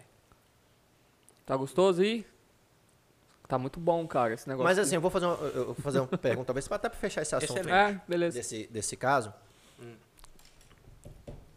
Não precisa dizer. Mas vão realmente encontrar o cara que fez isso? Você tá mais por dentro do que a gente, a gente tá no escuro aqui. Essa é uma boa pergunta, cara. Se Parabéns. vou encontrar quem fez, Se vão pegar esse cara. não, eu, vou, eu vou te responder de uma outra forma. Ou se você O sabe. que- não, não, o que existe no processo não revela quem fez. Mas você sabe quem a fez. gente. Não, eu não tenho a Não? mínima ideia, cara. De verdade? Não tenho a mínima ideia. Eu, eu te juro que não tenho a mínima ideia. A polícia, ela, ela deixou de seguir outras linhas de investigação, cara. Na minha opinião. Pra Isso focar em tá outras no coisas. processo. Tem no processo é, prova de que a polícia não quis seguir outras linhas. Tão relevantes quanto essa que ela está sustentando. Que aí. poderia levar ao culpado com mais facilidade, com mais precisão. A polícia, ela definiu um motivo desde o início. Era- Ó, o motivo da morte é esse. E começou a desenvolver a toda a investigação com base nesse único motivo. Mas durante a investigação surgiram outros dados relevantes que ela tinha que ter exaurido a investigação. Ela nem foi para o rumo, cara. Tá, eu entendo que ela pode ter começado por isso porque era mais óbvio, né? Um caminho mais óbvio. Só que você está dizendo que esse começa motivo- a investigar fatos. E em cima dos fatos é que ela vai tentando descobrir motivo. É, é, é muito estranho ela já definir motivo desde o primeiro dia, cara. Você fala que os motivos viciaram a investigação. Eu acho que limitou. Limitou? Limitou. Ela ficou muito focada só num fato e tudo que ela queria descobrir, ela queria encaixar nessa, nessa versão que ela criou. É Entendi. simples. É porque pelo que chegou pra gente, isso a gente E ela fora, ignorou coisas relevantes, cara. Muito relevantes. Muito relevantes, cara. Tipo, Assim, pessoas que poderiam ser realmente a- as verdadeiras responsáveis. que não estão lá. Então lá. Foram nem ouvidas, cara. Isso é gravíssimo. mano. Isso, Isso é, é gravíssimo. louco, velho. Foram nem ouvidas. Porque se tem pessoas, e tu tá falando que, Isso é gravíssimo. que é relevante pra caramba, e, e- e tem possibilidade dessas pessoas serem culpadas. Parecendo True Detective aqui, mano. É, uai. Dava pra ela, é, pelo menos, investigar quem era essa pessoa, por que, que o nome dela foi ventilado. E eles não fizeram isso. É, que começou a surgir muita coisa. Assim, não é que surgiu, ah, tal pessoa que fez isso e eles não foram. Não é isso. É- é- informações vão surgindo no processo, pô. Alguém chega e comenta alguma coisa. É, alguém fala o nome de uma pessoa específica e essa pessoa nunca foi cogitada pela polícia. Não foi só uma vez que Prestou mencionou o nome de né? uma pessoa, depois fala o nome de outra. E a pessoa não vai atrás dessas pessoas. A polícia não vai atrás dessas pessoas. Entendi. Mas pelo que você tá falando aí e tá estruturando como defesa, tem muita coisa pra acontecer daqui uns dias. Tem, tem. Tem. Nos próximos dias aí pode ser que Sim, surjam novidades. Esperar isso aí, né? A gente espera que isso resolva, porque assim, é, eu não conheci ele pessoalmente, mas o meu irmão é deficiente físico. Hum. E conheci ele pelas lutas, né, em comum.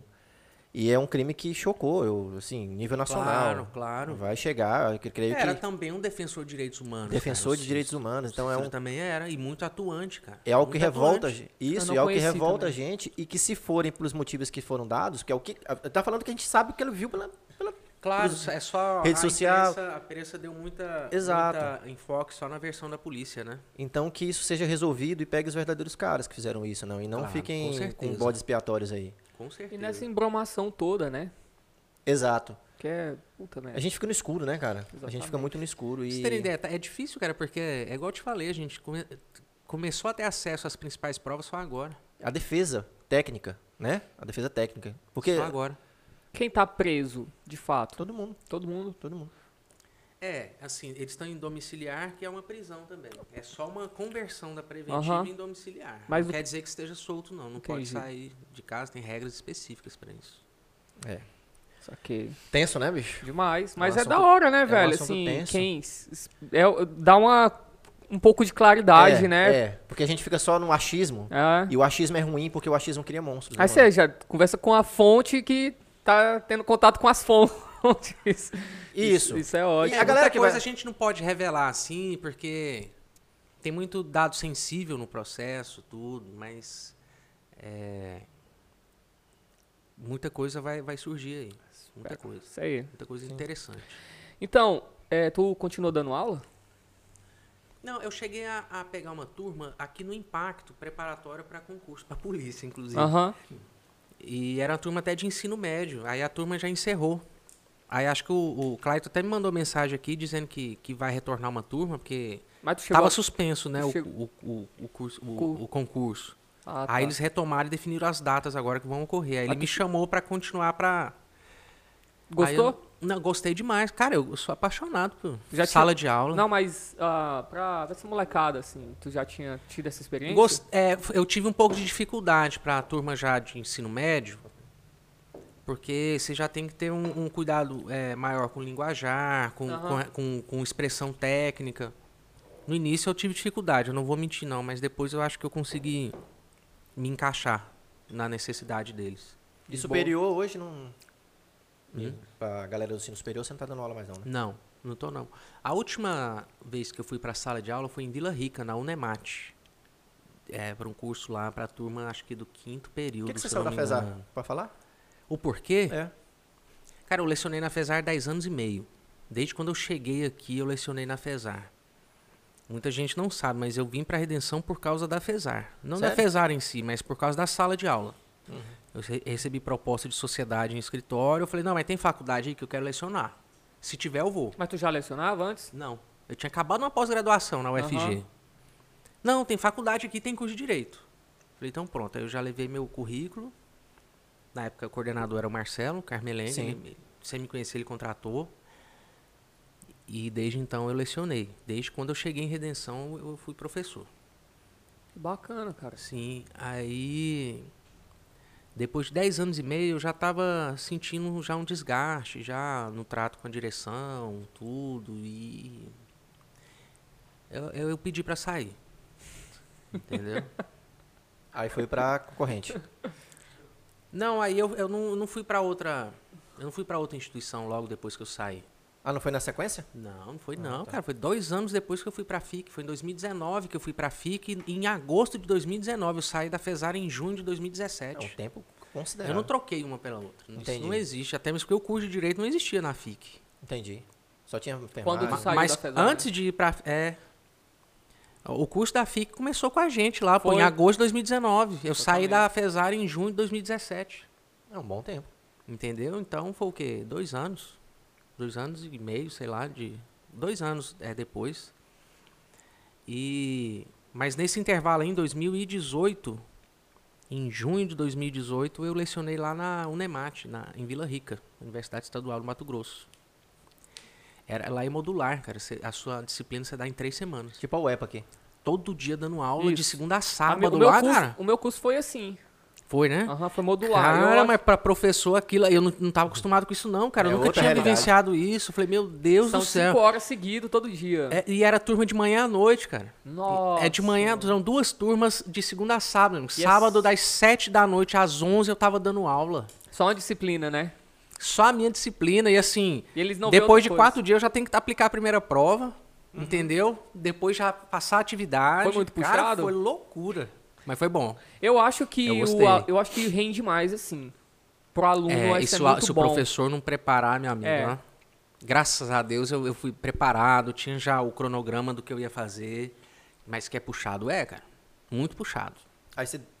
Foi um módulo, aí você É, foi, volta. foi só três semanas. Três e, eu, e, cara, e foi naquela época que teve a greve dos caminhoneiros, bicho. E eu Nossa. queria vir pra cá no final de semana, e, e era época de pecuária e não tinha como abastecer carro. Aí eu fiquei lá. Foi um. 2019. Foi em 18, 2018. 2018 foi. Ah, é. Foi. Antes das eleições, gre- né? Foi, greve 2018.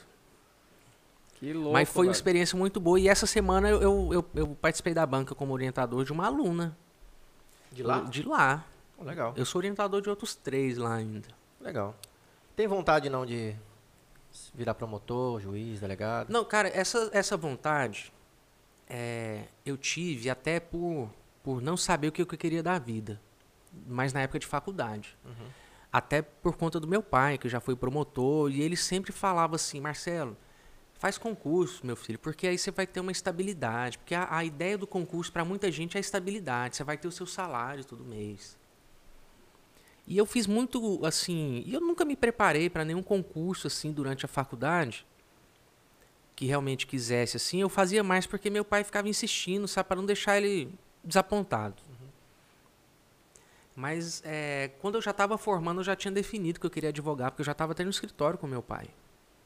Eu já no oitavo período, eu já tinha até a carteira da OAB de, de estagiário, eu ia pro, eu fui pro escritório do meu pai, eu fazia as peças, eu fazia tudo, meu pai só assinava. É uma aventura, né, advogar. Cara, é, não tá, não é fácil, não é fácil. Cara, hoje, assim, é, até conversando com as pessoas que estão advogando, começaram a advogar na pandemia, que fazem. É, tu tá falou que é uma aventura. É, é uma aventura com um toque de terror no meio. um filme de terror. Então tá muito difícil É advogar. porque tu começou no meio da pandemia É, não, mesmo, eu já, né, eu já trabalhava numa multinacional, né? Já advogava para multinacional. Na- durante a pandemia eu saí dessa multinacional. E aí tá tudo sim, sem funcionar. As coisas já não funcionavam muito bem. Sim. Mas para recém-formado, cara. Então passou uma, uma, uma, uma- moça até pelo escritório que ela desanimou assim mesmo de falar, cara, é, tá, tá complicado. Quem já tinha uma base, como o próprio doutor, já tinha uma sustentação, consegue se virar muito melhor do que os, os, os jovens advogados que surgiram agora durante a pandemia. E, como eu falei, se você não tem um arrimo ali, seja familiar, se você não tem que seja uma mamata de alguma coisa aí, essa galera tá penando bastante. Imagina. Essa galera tá penando muito mesmo. Então, tem muita gente desistindo, tem muita gente caçando outra coisa pra fazer. É igual a Juliette do BBB lá, eu vi um meme, né? Ela é, ela é advogada, aí ela não... Gente, eu sou advogada, mas eu ganho dinheiro mesmo com maquiagem. Aí fizeram um meme disso assim, tipo assim, não, mas não é novidade nenhuma. Ela... Cara, isso é interessante. Eu lembro quando eu era moleque, sei lá, tinha uns 13 anos assim, eu ia pras fazendas do, dos pais dos meus amigos, tudinho assim, e aí teve uma fazenda que o, o, o leiteiro era advogado. Só que não estava trabalhando como advogado, estava trabalhando com é, transportar leite, leite, né? O cara. Ele era produtor de leite. Não, não. Ele era o leiteiro mesmo. Ele ia lá. Ele pega... o leiteiro que pegava é, o leite pegava e Pegava o leite na. os vasilhanos. O produtor era chefe dele. Isso, exatamente. E aí levava o leite pro laticínio. Uhum. E aí, ah, fulano é advogado, sei o quê. E aí aquilo nem entrava na minha cabeça. Falei assim, cara, como assim? Vai em São Paulo. As pessoas têm ideia de, de, de vida de muito glamour, né? É, exatamente. Né? Exatamente. Tem muitos advogados muito bem sucedidos, Tem, lógico, cara. É uma, é, é uma profissão extraordinária, mas. Demais. Para quem começa, é aquela dificuldade, assim, pô, até, às vezes até consegue montar o escritório, que já é uma dificuldade também. Sim. Aí o cara senta na mesa dele e aí agora? Exatamente. Vamos pra onde eu vou? Entendeu? Que, Exatamente. Que causa que eu pego aqui? Quem é que vai me procurar? Entendeu?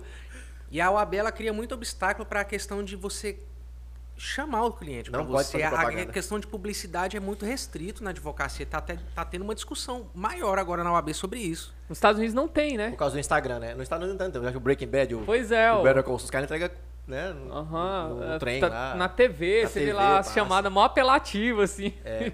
Não, é porque eles, ele, a, a OAB entende que a advocacia não é comércio, então não pode ter essa abordagem ostensiva. Está mudando?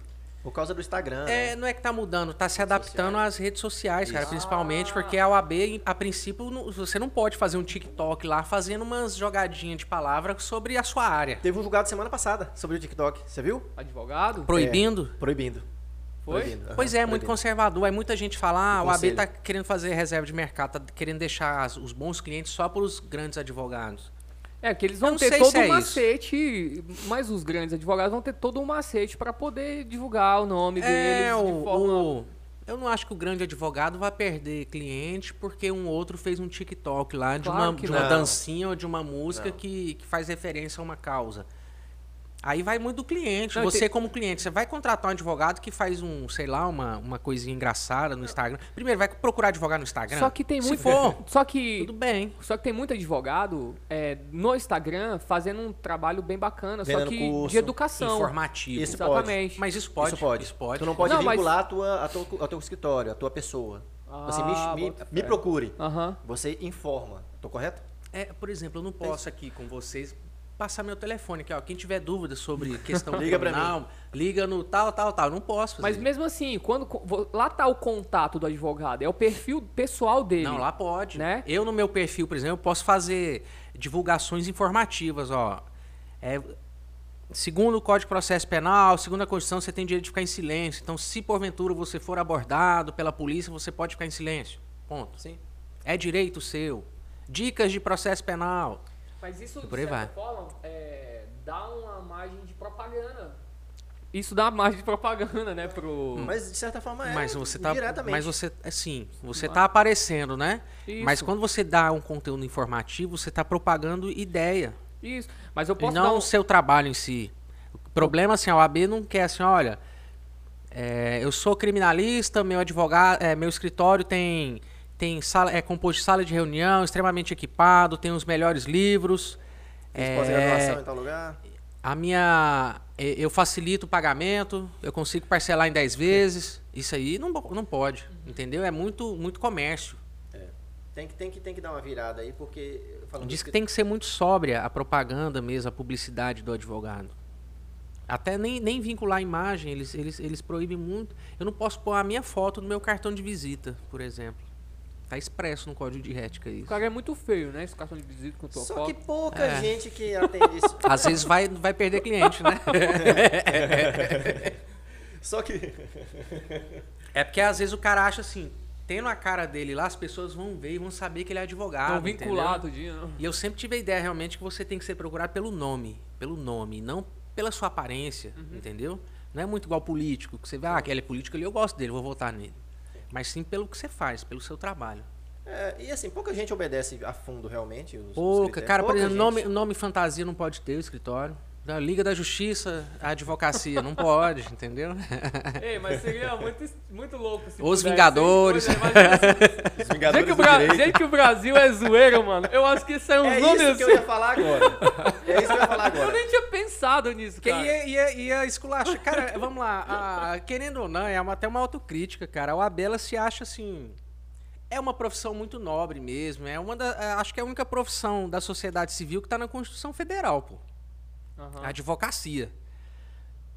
Então eles assim, ah, a gente não pode. Isso que é o quê, mano? Esculhambar. É, não pode parecer assim que é qualquer coisa. Isso que é o quê? Cara, isso aí acha que é um filezinho de tilápia. É? É. É bom com o quê? Com esse ou com aquele? Um- Eu gosto dele com shoyu, cara. Pega o shoyu aí. Filé de tilápia. E aí? Eu acho que sim. Então a, a OAB ela não quer que, que, que, que a profissão seja vulgarizada demais. Entendeu? No Brasil isso é difícil não acontecer. Agora imagina, cara, o escritório com o nome de fantasia, se liberar. O que, que vai virar, bicho? a As advocacia- super poderosas, é, entendeu? Liga da Justiça e por aí vai, os Vingadores. Toda cidade ia ter uma advocacia de dois irmãos, igual os mercadinhos. Ah, né? pode ser também. Dois, Sempre tem dois irmãos pra tudo, né? advocacia dois irmãos. Mas assim, eu acho. É o Shaddai também. É, a advocacia, é o xad- é, a advocacia Deus é fiel. Mas assim, eu acho que se desse essa abertura, é que é complicado. A gente tá entre duas, dois extremos. E esculhambar mesmo, porque a gente vê nos Estados Unidos que já é um negócio já liberado e A já OAB tem um... controla o honorário que a gente cobra. Ela tem uma tabela, a gente não pode Tabela, cobrar né? abaixo. Ela fala, ó, esse é o valor mínimo. Não pode cobrar, senão você tá avil, é, aviltamento de honorários e tá desonrando, a- tá desvalorizando a própria profissão. Mas pra cima Só que pode. é 99% cobra Céu pra é o baixo. limite. Então a tabela é... de valor mínimo, de, valor, mínimo. Pra cima é Mas ninguém você que obedece, mano. Coloca, tem gente que É coloca o seguinte, a realidade, mínimo do contar, eu mínimo vou lá. contar a realidade. É assim, chega a tabela É. tá 600, aí chega o cara aqui, não, cobra 400, aí o outro chega, não, vou no 200, aí o outro fala, bicho, vou fazer de graça só pra não fazer com ele. Dá uns ovos aí, umas galinhas caipiras. Isso. Dá uns recebidos aí pra nós. né? É muito complicado porque não existe efetividade. E eu não consigo criticar essas pessoas que cobram barato. Cara, porque às vezes ninguém sabe a realidade Não, dos não outros, sabe, é cara. complicado mesmo. Você não sabe. Às vezes o cara, pô, esses 100 reais vai- vai me ajudar pra eu pagar a conta de energia. Sim. Sim, E pronto, e faz um, por 100 reais um serviço que era pra cobrar mil. Uhum. Mas eu não, eu não consigo criticar essas pessoas, não, sabia? e é uma constante de reclamação lá, né, pra vocês. Demais. É uma constante. É, muita gente de- denúncia, reclamação. É, Não, de- denúncia direta não, De mas... aviltamento de honorários. Que, ah, tem colega que tá fazendo audiência por 80 reais. Cara, não tem como controlar, velho. Não tem. Primeira mercado coisa, não- o mercado Primeiro, não é como é que assim, você velho. sabe que cobrou 80? Porque, querendo ou não, o contrato de honorários também é sigiloso. Você não sai mostrando o contrato. O, o trato com o cliente é sigiloso. Talvez o cliente fala, comenta, né? Fala assim, ah, você tá me cobrando tanto, fulano cobra tanto, que história mas, é essa? mas aí vamos lá, aí eu vou instaurar um processo contra esse advogado. Aí o advogado vai e fala, mostra um contrato com um valor diferente. Como é que eu fico depois com isso aí? Não, Entendeu? e, e me- é difícil, pois cara. é, e não tem como controlar, porque essa questão do mercado, né? O mercado é uma rela- são relações O ideal é, é todo complexas. advogado ter a consciência, por mais que esteja passando dificuldade, de cobrar o que está na tabela, cara. Porque aí, é, se todo mundo se valorizar, o cliente pode correr para qualquer um, porque o cliente faz leilão também. É.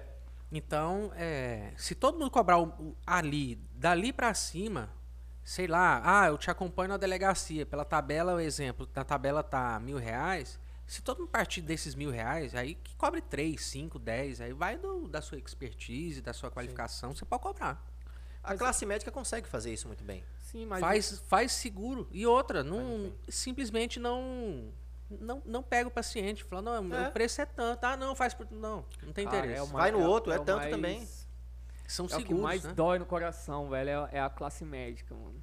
O quê? Como assim? É de fazer isso aí, né? De falar, ah, é tanto. Ah, mas vai morrer. Mas, aí, pelo Vai outro... morrer. Não, mas pelo outro... É, tá lidando Não, com vida. não, não sei, é. assim. É, tá no extremo, tu tá no Eles extremo. É, valorizam, indo cara. pro É o extremo, preço tá. deles e pronto. É eu, não, porque- eu não gosto de discutir preço de quem presta serviço. É algo muito subjetivo. Tanto é Isso que eu é. não gosto de um cliente falar pra mim, não, mas seu serviço, seu- o seu honorário tá muito caro.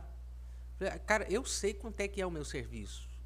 Entendeu? Eu vou ter que fazer. E eu gosto de falar pro cliente, eu vou fazer isso, isso e isso. Vai me demandar essa dificuldade aqui.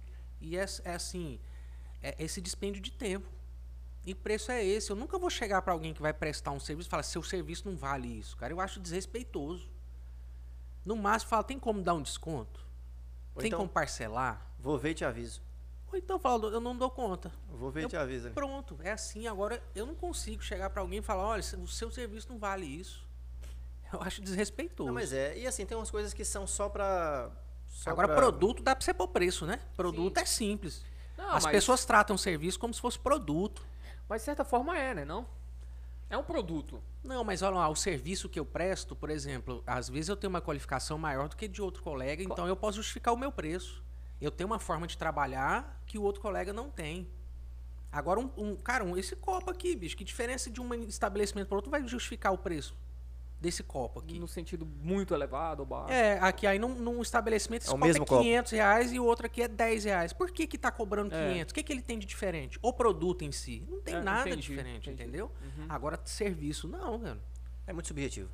É muito É, subjetivo, vai, É vai muito entrar, subjetivo, nessa, vai cara. entrar nessa área. Por Vai isso entrar- que eu não gosto de dar preço em serviço de ninguém, no trabalho de ninguém. E entra no Em debate. produto eu consigo, pô. Igual que você quando for comprar a Harley, seu critério vai ser preço também. Isso, exatamente. Você sabe, já conhece o produto. Você sabe até onde ele pode ir, até onde pode ser cobrado. Então, pronto. Existe uma margem ali, né? Sim. Não, Sim. e é, é subjetivo pra caramba, e é uma discussão que eu, eu vejo no grupo da OAB lá, não tem fim. Não chega a um consenso, a um denominador é muito comum. delicado isso aí. Porque, assim, a tabela é só para grego ver, né? Não, não tem efetividade mesmo na prática, a gente sabe disso. A- as práticas que são vedadas de publicidade também, quem quiser obedecer, obedece, quem não Eu obedece. consigo, eu consigo, eu consigo obedecer a tabela. Graças a Deus eu consigo. É, tu é o Uma chefe exceção. lá, né, doideira? Porque, assim, no dia a É, e dia. até mal, né? Pega até Pois mal se é, não der o ué. exemplo, né? Não, é, mas assim, no dia a dia, o que a galera fala sempre é o seguinte: é esse leilão que o cliente faz.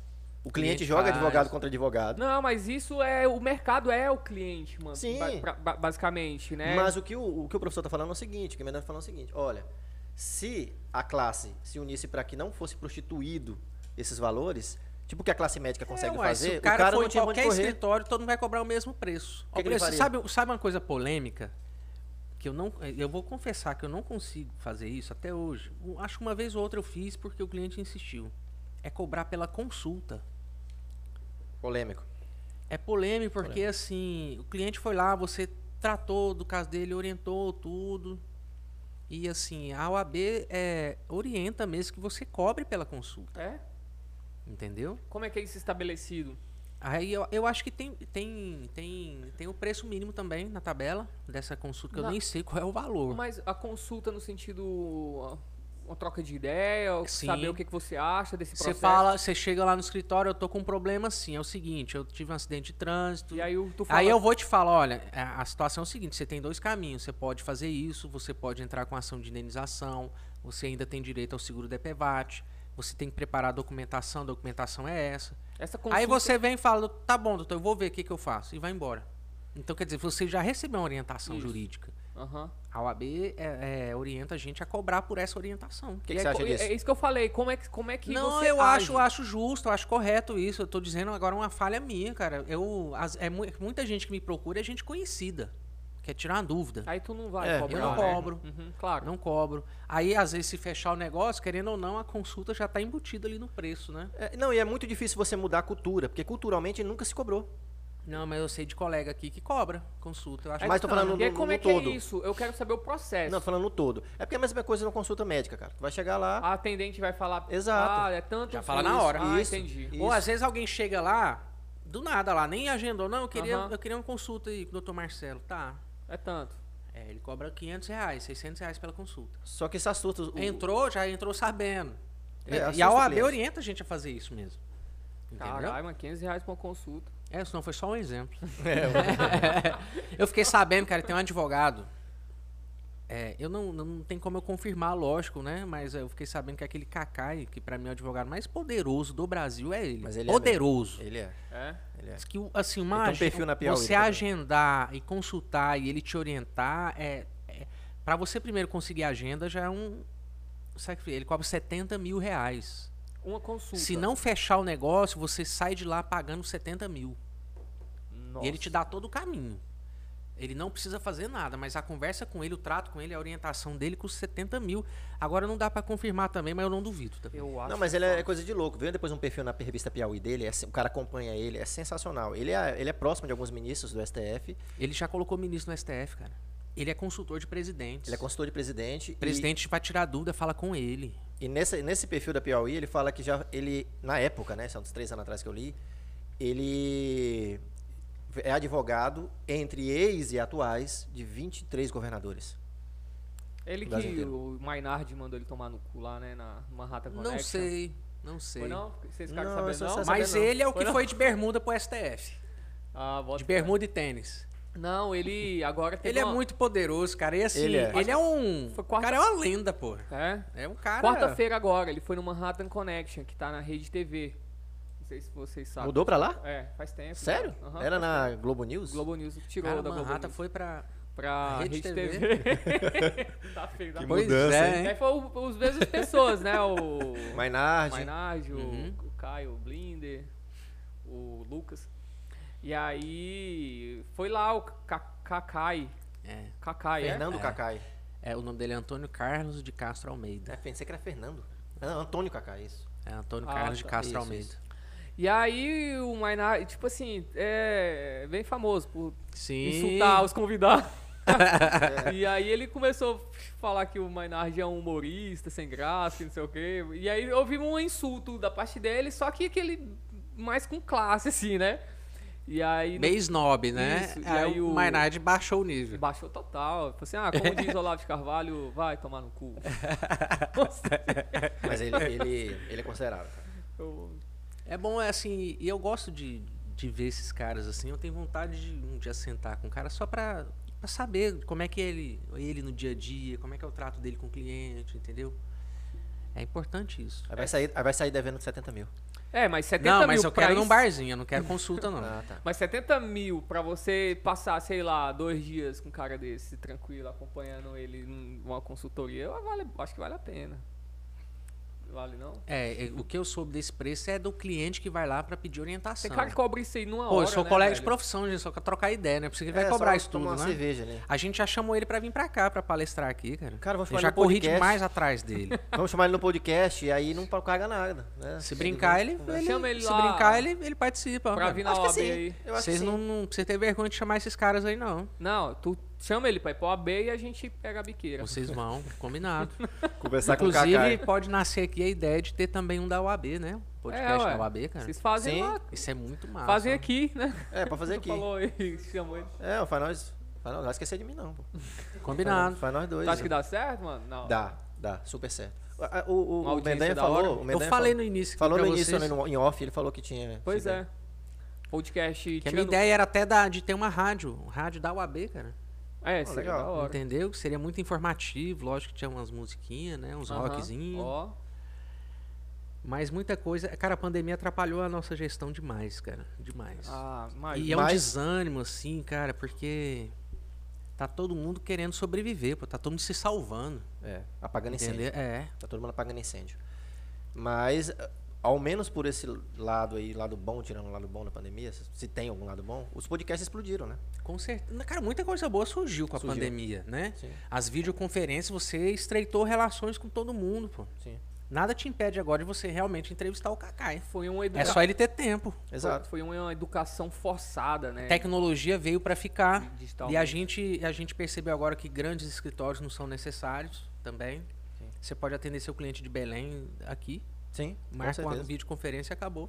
Sim. Você não precisa, você não precisa é, pegar o, um maior escritório de redenção. Você pode pegar o maior do Não. Brasil. Pronto. De boa. Né? Tranquilo. Tenha dinheiro no tranquilo. bolso pra isso. Isso, exatamente.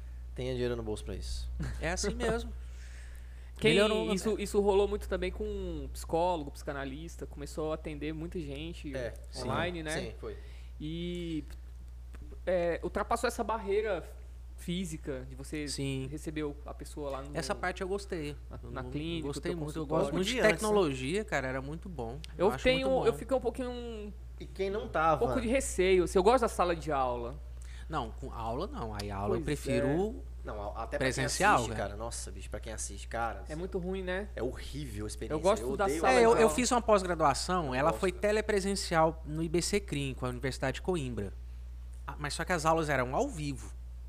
Não tinha esse negócio de, ah, pode assistir depois. Isso é o que mata também. Ah, depois eu assisto. E- Então era assim, no, no- no horário certo, todo dia, das 7 às 10 era a aula. Então eu colocava a mesinha de frente lá pra televisão, é, é, espelhava a imagem do computador na televisão e assistia a aula normal. Eu consegui, é, assim, me adaptei bem. Cara, uma coisa que a gente tá deixando passar aqui é a tua experiência, cara, com câncer. Ah, tu teve sim. uma experiência bem dramática, né? Foi em 2009. Foi leucemia, né? Foi leucemia. Em 2009 eu descobri que eu estava com leucemia. E foi interessante porque, como eu descobri isso, eu ainda estava aqui em Redenção, né? Já estava aqui. Eu comecei com o tempo assim a, a me sentir muita indisposição. Uma preguiça mesmo, sabe? Uma coisa assim, louca.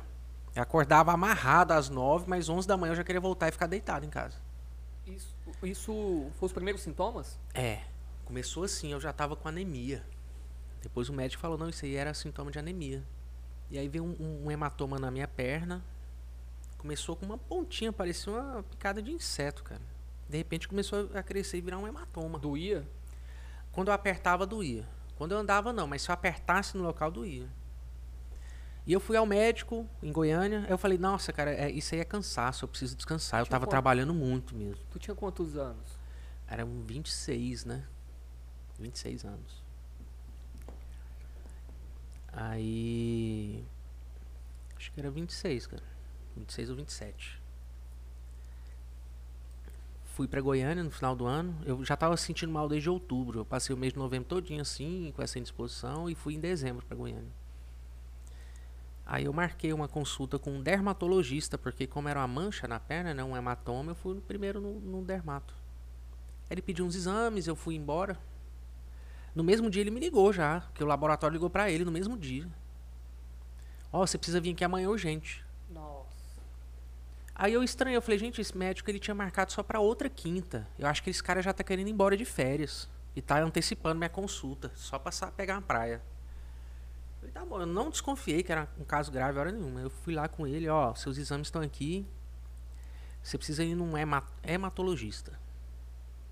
Eu falei, tá, doutor, mas o que que é já? O que que eu... Não, você vai lá com ele. É ele que vai te falar. Tá. E o médico, assim, bem sério, né? Eu falei, ah, Aham. deve ser alguma coisinha do sangue aí, tomo um remédio e vou embora. Tô feliz. E ele me passou uma lista de três. Falou o principal, o a segundo, a primeira, segunda e terceira opção. Eu- o primeiro tava viajando. O segundo conseguiu encaixe para ele no, no mesmo dia. Eu cheguei às 10, eu fui ser atendido uma e meia da tarde. Eu tava assim, já amarelo de fome. Aí eu cheguei e expliquei para ele, doutor, tá aqui, ó, o dermatologista pediu para procurar o senhor, ele não falou o que que era, ele só pegou o hemograma, falou, uai, você tá com leucemia. Nossa. E eu não tava preparado para isso. Eu, não, eu fui assim, achei que ia demorar 20 minutos e ir embora. Aí eu fiquei sem reação, ele percebeu que eu não tava esperando isso. Ele, não, não, vamos fazer, vamos fazer uns exames aqui só para confirmar.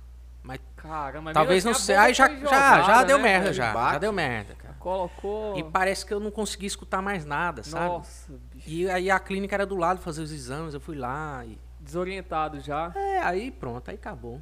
Acabou. Mas aí, graças a Deus, deu tudo certo no meu tratamento. Eu não tive muita, muita intercorrência. Porque o problema da quimioterapia, além de ser desgastante, porque você fica nauseado o tempo todo, vomitando o tempo todo, é, você baixa a sua imunidade, né? Aí onde pode ter uma infecção, tudo. Eu só tive uma vez uma infecção só e Tem que tomar muito cuidado, né? tem, você tem que ir direto para casa. Essa onda aí de máscara, eu já tô acostumado, porque de- é, depois de, de- das sessões de quimioterapia, lógico que a, a leucemia não, não, não ia embora, ela, aí eu tive que fazer o transplante, aí a minha irmã foi compatível. Então eu fiz o transplante dia 10 de agosto de 2010, Transplante de. quê? de medula, Medula óssea. óssea. E o transplante, cara, depois que eu fiz o transplante, o cuidado, assim, é imenso, porque a gente, por exemplo, tem. Todo hemograma que a gente faz aparece lá, o mínimo de plaquetas que a gente tem é 150 mil. Plaqueta, ela serve para impedir é, hemorragia, né? Sangramento. Aham. Ela impede o sangramento. E durante o meu transplante, depois que eu fiz, eu, a, a, as minhas plaquetas chegaram a 5 mil. Caramba. E o grande risco do transplante é se eu tiver sofrer uma infecção depois do transplante, que eu tô com a imunidade zero, a, a, morre, porque não tem como um médico te abrir, por exemplo, para fazer uma cirurgia, porque a, a plaqueta tá zero. Você vai sangrar até morrer. Isso, exatamente. E, e- e tanto é que o, o transplante, eu fiquei 30 dias lá no Araújo Jorge. O, o quarto era todo lacrado. É, eu só recebi a visita dos meus pais e meus irmãos. A família muito próxima. E mesmo assim eles colocavam roupa, eles colocavam máscara. Era tudo lacrado, era bem gelado. E os outros viam, me viam só pela janela, assim. E o processo da quimioterapia é, durou quanto tempo? Cara, eu fiz quimioterapia já de, de, de dezembro até, até julho, né? E- E, é, mas era assim, eram ciclos. Não era todo mês também. Eu, eu tinha o, Porque descanso senão lá. não aguenta o, o corpo, Não é, né? Quimioterapia, cara, é, uma, é um coquetel de remédios que mata células boas e ruins. Então, eram ciclos. E cada ciclo, assim, era eu passava de um dia para o outro no hospital com o meu médico, lá tomando quimioterapia lá. Eu até coloquei um catéter aqui. Era específico para fazer quimioterapia. Que isso? Catéter é uma. Cara, é, eles, eles pegam uma veia mais grossa e fazem uma, um, um furo aqui, ó. Aí fica um, um caninho aqui só para colocar na. Direto na veia. É, e, e eu tive até um problema no- quando eu fui fazer a quimioterapia, porque o médico foi perfurar, o catéter ficava de cá, ó. Aí ficava um caninho aqui de fora, assim, ó. Ele pegava a veia bem calibrosa aqui. E perfurou o pulmão, cara. Eu só, eu- perfurou, o cara perfurou, bicho, e eu passei a noite toda com a respiração ofegante. no outro dia, ele fez um dreno aqui já, colocou uma mangueira aqui, um balde ali, tirando o sangue do, do pulmão, e fui pra UTI. Fiquei cinco dias na UTI. Passei fim de ano de 2009 na UTI, cara. aí, cara. É que eu sou meio. Leva pra UTI o menino. Eu sou suscetível demais, cara. Você tem problema de falar de sangue? Não, não, eu tô imaginando que o cara me imagina. Ah, eu imagino também. Cara, eu passei um apuro lá e foi um susto com a minha família, porque enquanto eu tava na UTI, eu tava, eu tava consciente, né? Eu tive que fazer a, a, a fisioterapia de respiração, que é o que muita gente tá fazendo hoje com a Covid. É, é uma. Parece um, um capacete que coloca no seu rosto aqui, ó. Parece um capacete de astronauta. E aí vai forçando a sua respiração. Eu fiz isso. Chama pneumotórax, o que eu tive. E cheio de eletrodo aqui, cara, o TI é foda, cara.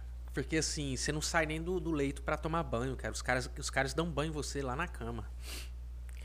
Beleza. Aí teve um dia que teve uma morte lá na UTI. E o UTI, cara, você sabe como é que é, né? São 15 minutos por dia lá, visita, no horário lá. Tipo, das 4 às 4 e 15. Aí à noite, a minha mãe ligou lá para às 19 para saber o boletim. E morreu um cara no dia. Aí o recepcionista do hospital. Aí minha mãe, ah, eu quero saber o, o boletim médico do Marcelo Farias Mendanha. Ó, minha senhora, é, a gente ainda não emitiu porque teve uma morte lá na UTI, a senhora liga mais tarde. Nossa. Rapaz, e foi justamente num dia que o meu pai e meu irmão me visitaram e eu tava meio grog, sabe? Eles acharam que eu tava ruim, mas eu tava muito sonolento só, mas eles acharam que eu tava ruim, ficaram preocupados. E aí às 19 o cara diz: "Não, morreu alguém lá". Ué, mas quem? Não, ainda não tem como confirmar quem foi. Rapaz, foi minha família toda lá pro hospital já. Desesperado. Foi. Coitado, mano. Foi, foi, foi um- aquilo ali foi um susto pra eles, ó. E no outro dia, meu pai, fo- ah, acho que foi minha mãe, não sei quem foi. Eles viram que eu tava bem animado já, tava Só um susto E mesmo. Foi né? fiquei- baita susto, né? E eu Ó. sem saber de nada lá. De e, boa. Os, e os efeitos colaterais disso tudo? Hoje você tem alguma coisa? Ah, tá. Se eu tenho alguma sequela. Sequelas, isso. Eu tenho a sequela, por exemplo, por ter tomado muito corticoide, eu, é, eu, é, eu tive catarata induzida. Eu tive que fazer cirurgia de catarata, meu olho é muito ressecado, inclusive. Nas aulas você deve ter reparado que eu usava muito colírio. Sim. E eu ainda tenho até hoje o colírio. É muito ressecado, então eu uso um colírio que lubrifica o olho e tira um pouco da ardência. Boca também ressecada e só. Tirando isso, 100%. 100%. Isso aí pra mim é muito tranquilo de lidar boa, né? também. É muito É, fácil perto do que aconteceu. É, é. É. Eu tive uma rejeição no fígado, cara. Logo depois do transplante. É, é porque a medula é interessante. Ela, quando você faz o transplante, é, é ela que rejeita os seus órgãos, não os órgãos que rejeitam o tecido novo, que é igual é o de um rim, por Ah, exemplo. Entendi. Ela que rejeita, porque ela cuida do sistema imunológico e ela rejeitou um pouco meu fígado. Ela tem conexão com todos os órgãos. Sim, é. É um tecido esponjoso, né, cara? E. E a, a rejeição é porque a minha irmã também não era 100% compatível. Aí vem a parte boa, que rejeição é uma doença, mas meu médico falou, ó, Marcelo, o bom da sua irmã não ser 100% é que você vai ter a rejeição, e a rejeição é uma doença que ataca as células residuais da leucemia. Então a chance de sua cura é de 100% mesmo. Que bacana. você curar 100%. Então não é, não é de todo ruim ter uma rejeição. Ele até brincou, ó, você vai trocar uma, uma leucemia por uma rejeição. Eu falei, negócio fechado, doutor. Pode, pode trazer esse negócio aí pra mim. E- e nessas histórias, assim, eu sempre, eu sempre penso em um fator que é o fator da, da mente da pessoa. Eu sempre analiso, eu sempre tento. a- a- eu não me captar. entreguei pra. Eu sempre fui muito tranquilo, sabe? Eu não, eu não, eu não me deixava é, aparentar estar derrotado. Eu nunca. Eu não ficava reclamando. Mas eu o- sofria em algum momento dores ali e tudo, mas. Medo. Cara, eu só fui ter medo mesmo de morrer é, no transplante. Que Bateu é a- medo. A hora mais. É, e não foi durante o transplante, foi, foi depois do transplante, porque é, quando eu recebi alta, eu fiquei 30 dias no Araújo Jorge. Quando eu recebi alta, aí eu fui pra casa do meu irmão e eu passei muito mal, cara, nessa noite. Muito mal mesmo, assim. Senti muita dor, eu não dormi e no outro dia cedo eu tava de volta. Para Araújo, fui internado de novo. E ali, depois que eu internei ali, eu fa- falei, cara, alguma coisa não deu certo. Eu acho que agora. Agora não vai dar mais, não. Nossa. Foi só ali nesse momento. Agora de quimioterapia, tudo, eu. Eu. Muito tranquilo, cara. Até quando eu tava na UTI, eu não tive medo de morrer. Porque eu tava consciente. Não sei se é bom você estar numa, numa, numa UTI consciente, cara. É um É saco. complicado.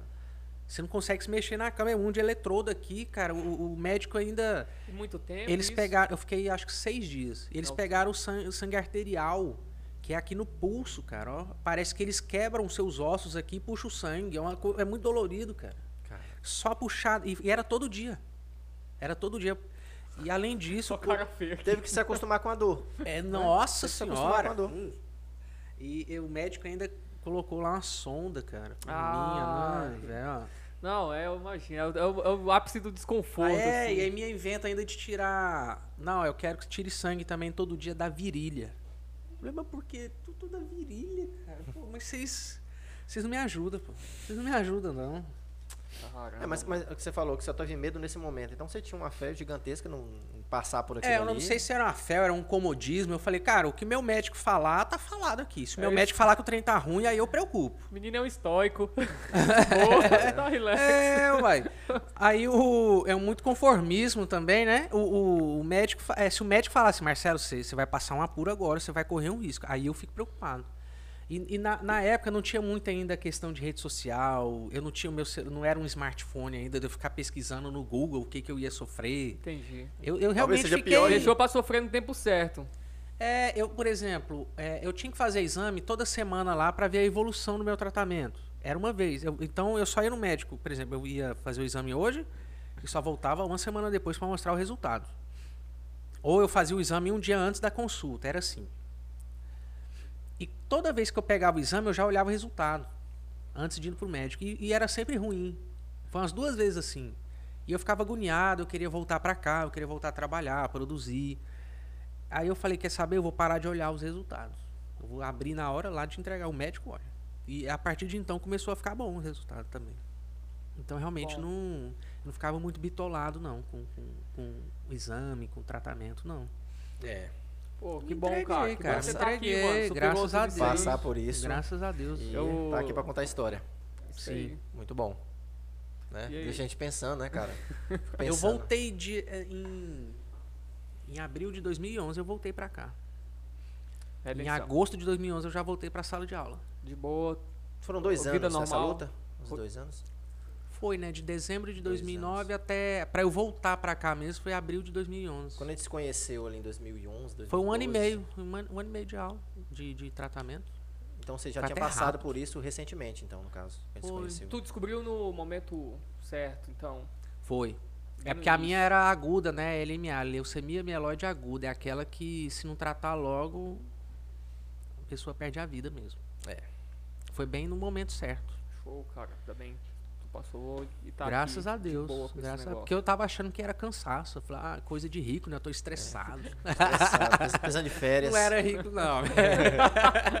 Aí eu levo o choque de realidade. Amigão, É, desce daí. Não é coisa de rico que você tem, não. Eu tenho, eu tenho medo de descobrir esses treinos assim, cara. Quem é que não tem, mano? Mas eu fico ligado, assim, de. Ah, cara, assim, a- a- uma fórmula que me ajudou muito foi você encarar. Tipo assim, ah, eu tô com uma É. coisa muito grave. Não vou desesperar, não. Vamos lá. Entrega na mão do médico aí e confia nele, cara. ver de qual que O é. que, é que tem que fazer, né? Vamos fazer. É, eu já. Que depender da gente, a gente faz. É, e, e bem Isso, jovem, né? isso. 26 anos, né?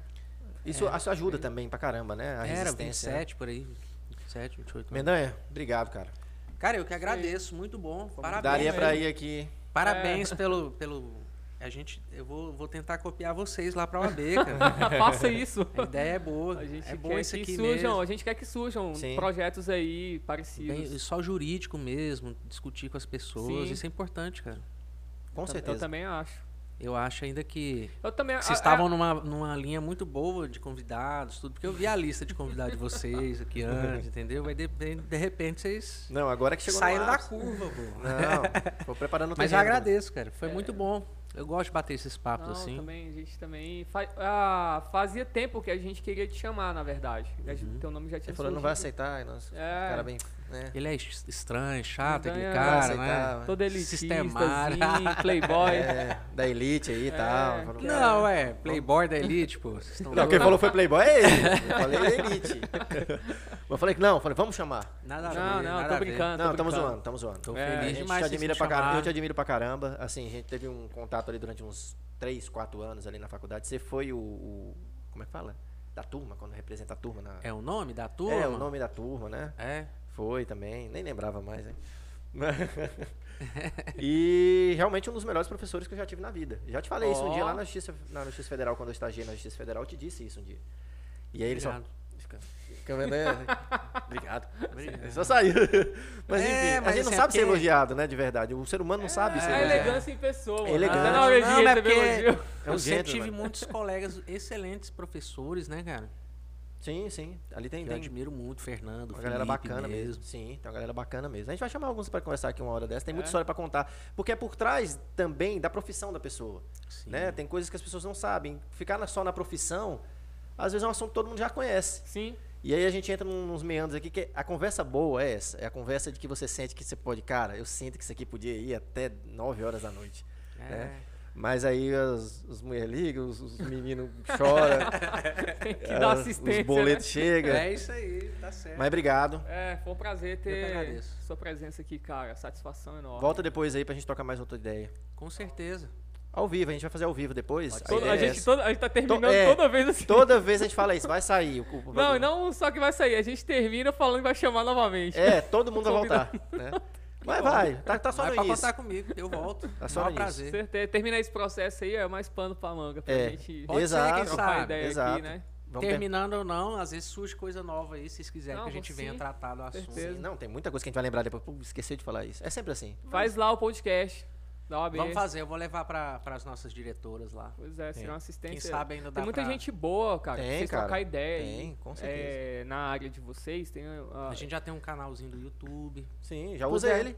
E usa isso acrescenta muito pra população se tiver um bom engajamento. É uma espécie de serviço público também, né? Sim, é. A OAB principalmente, porque ela é uma entidade que, Que não presta tra- tratar só de questão jurídica, convidar profissionais de outras áreas Sim, também. Sim, a gente quer fazer isso aqui também. Enriquece mais. A gente quer trazer aqui. É, a- o meu interesse bastante. Não, a gente conversa sobre isso, é, é um psiquiatra, né? Sim. A gente quer conversar com psiquiatra, com Eu falo psicólogo. o dia que eu quero assistir isso aí, que eu tô precisando muito, né? Eu-. Vai ser ao vivo, vou mandar as perguntinhas lá. É, é isso que Vou tem que fazer umas fazer. consultas, viu? É, o pessoal se consultando pelo podcast, assim, pergunta O que, que pra você ele. acha disso, disso, de... Eu dou- Aquele remédio é bom mesmo? Doutor, tô sentindo isso aqui, esse dia eu tô sem dormir. Me receita umas drogas aí. Eu posso tomar isso com, com bebida? Que é, a, é a pergunta universal. É, pode beber? Essa é, mas pode beber? Pode beber? Eu não pergunto, não. Só bebe Só mesmo. bebe. Tá de boa. O médico não fala nada, eu não pergunto também.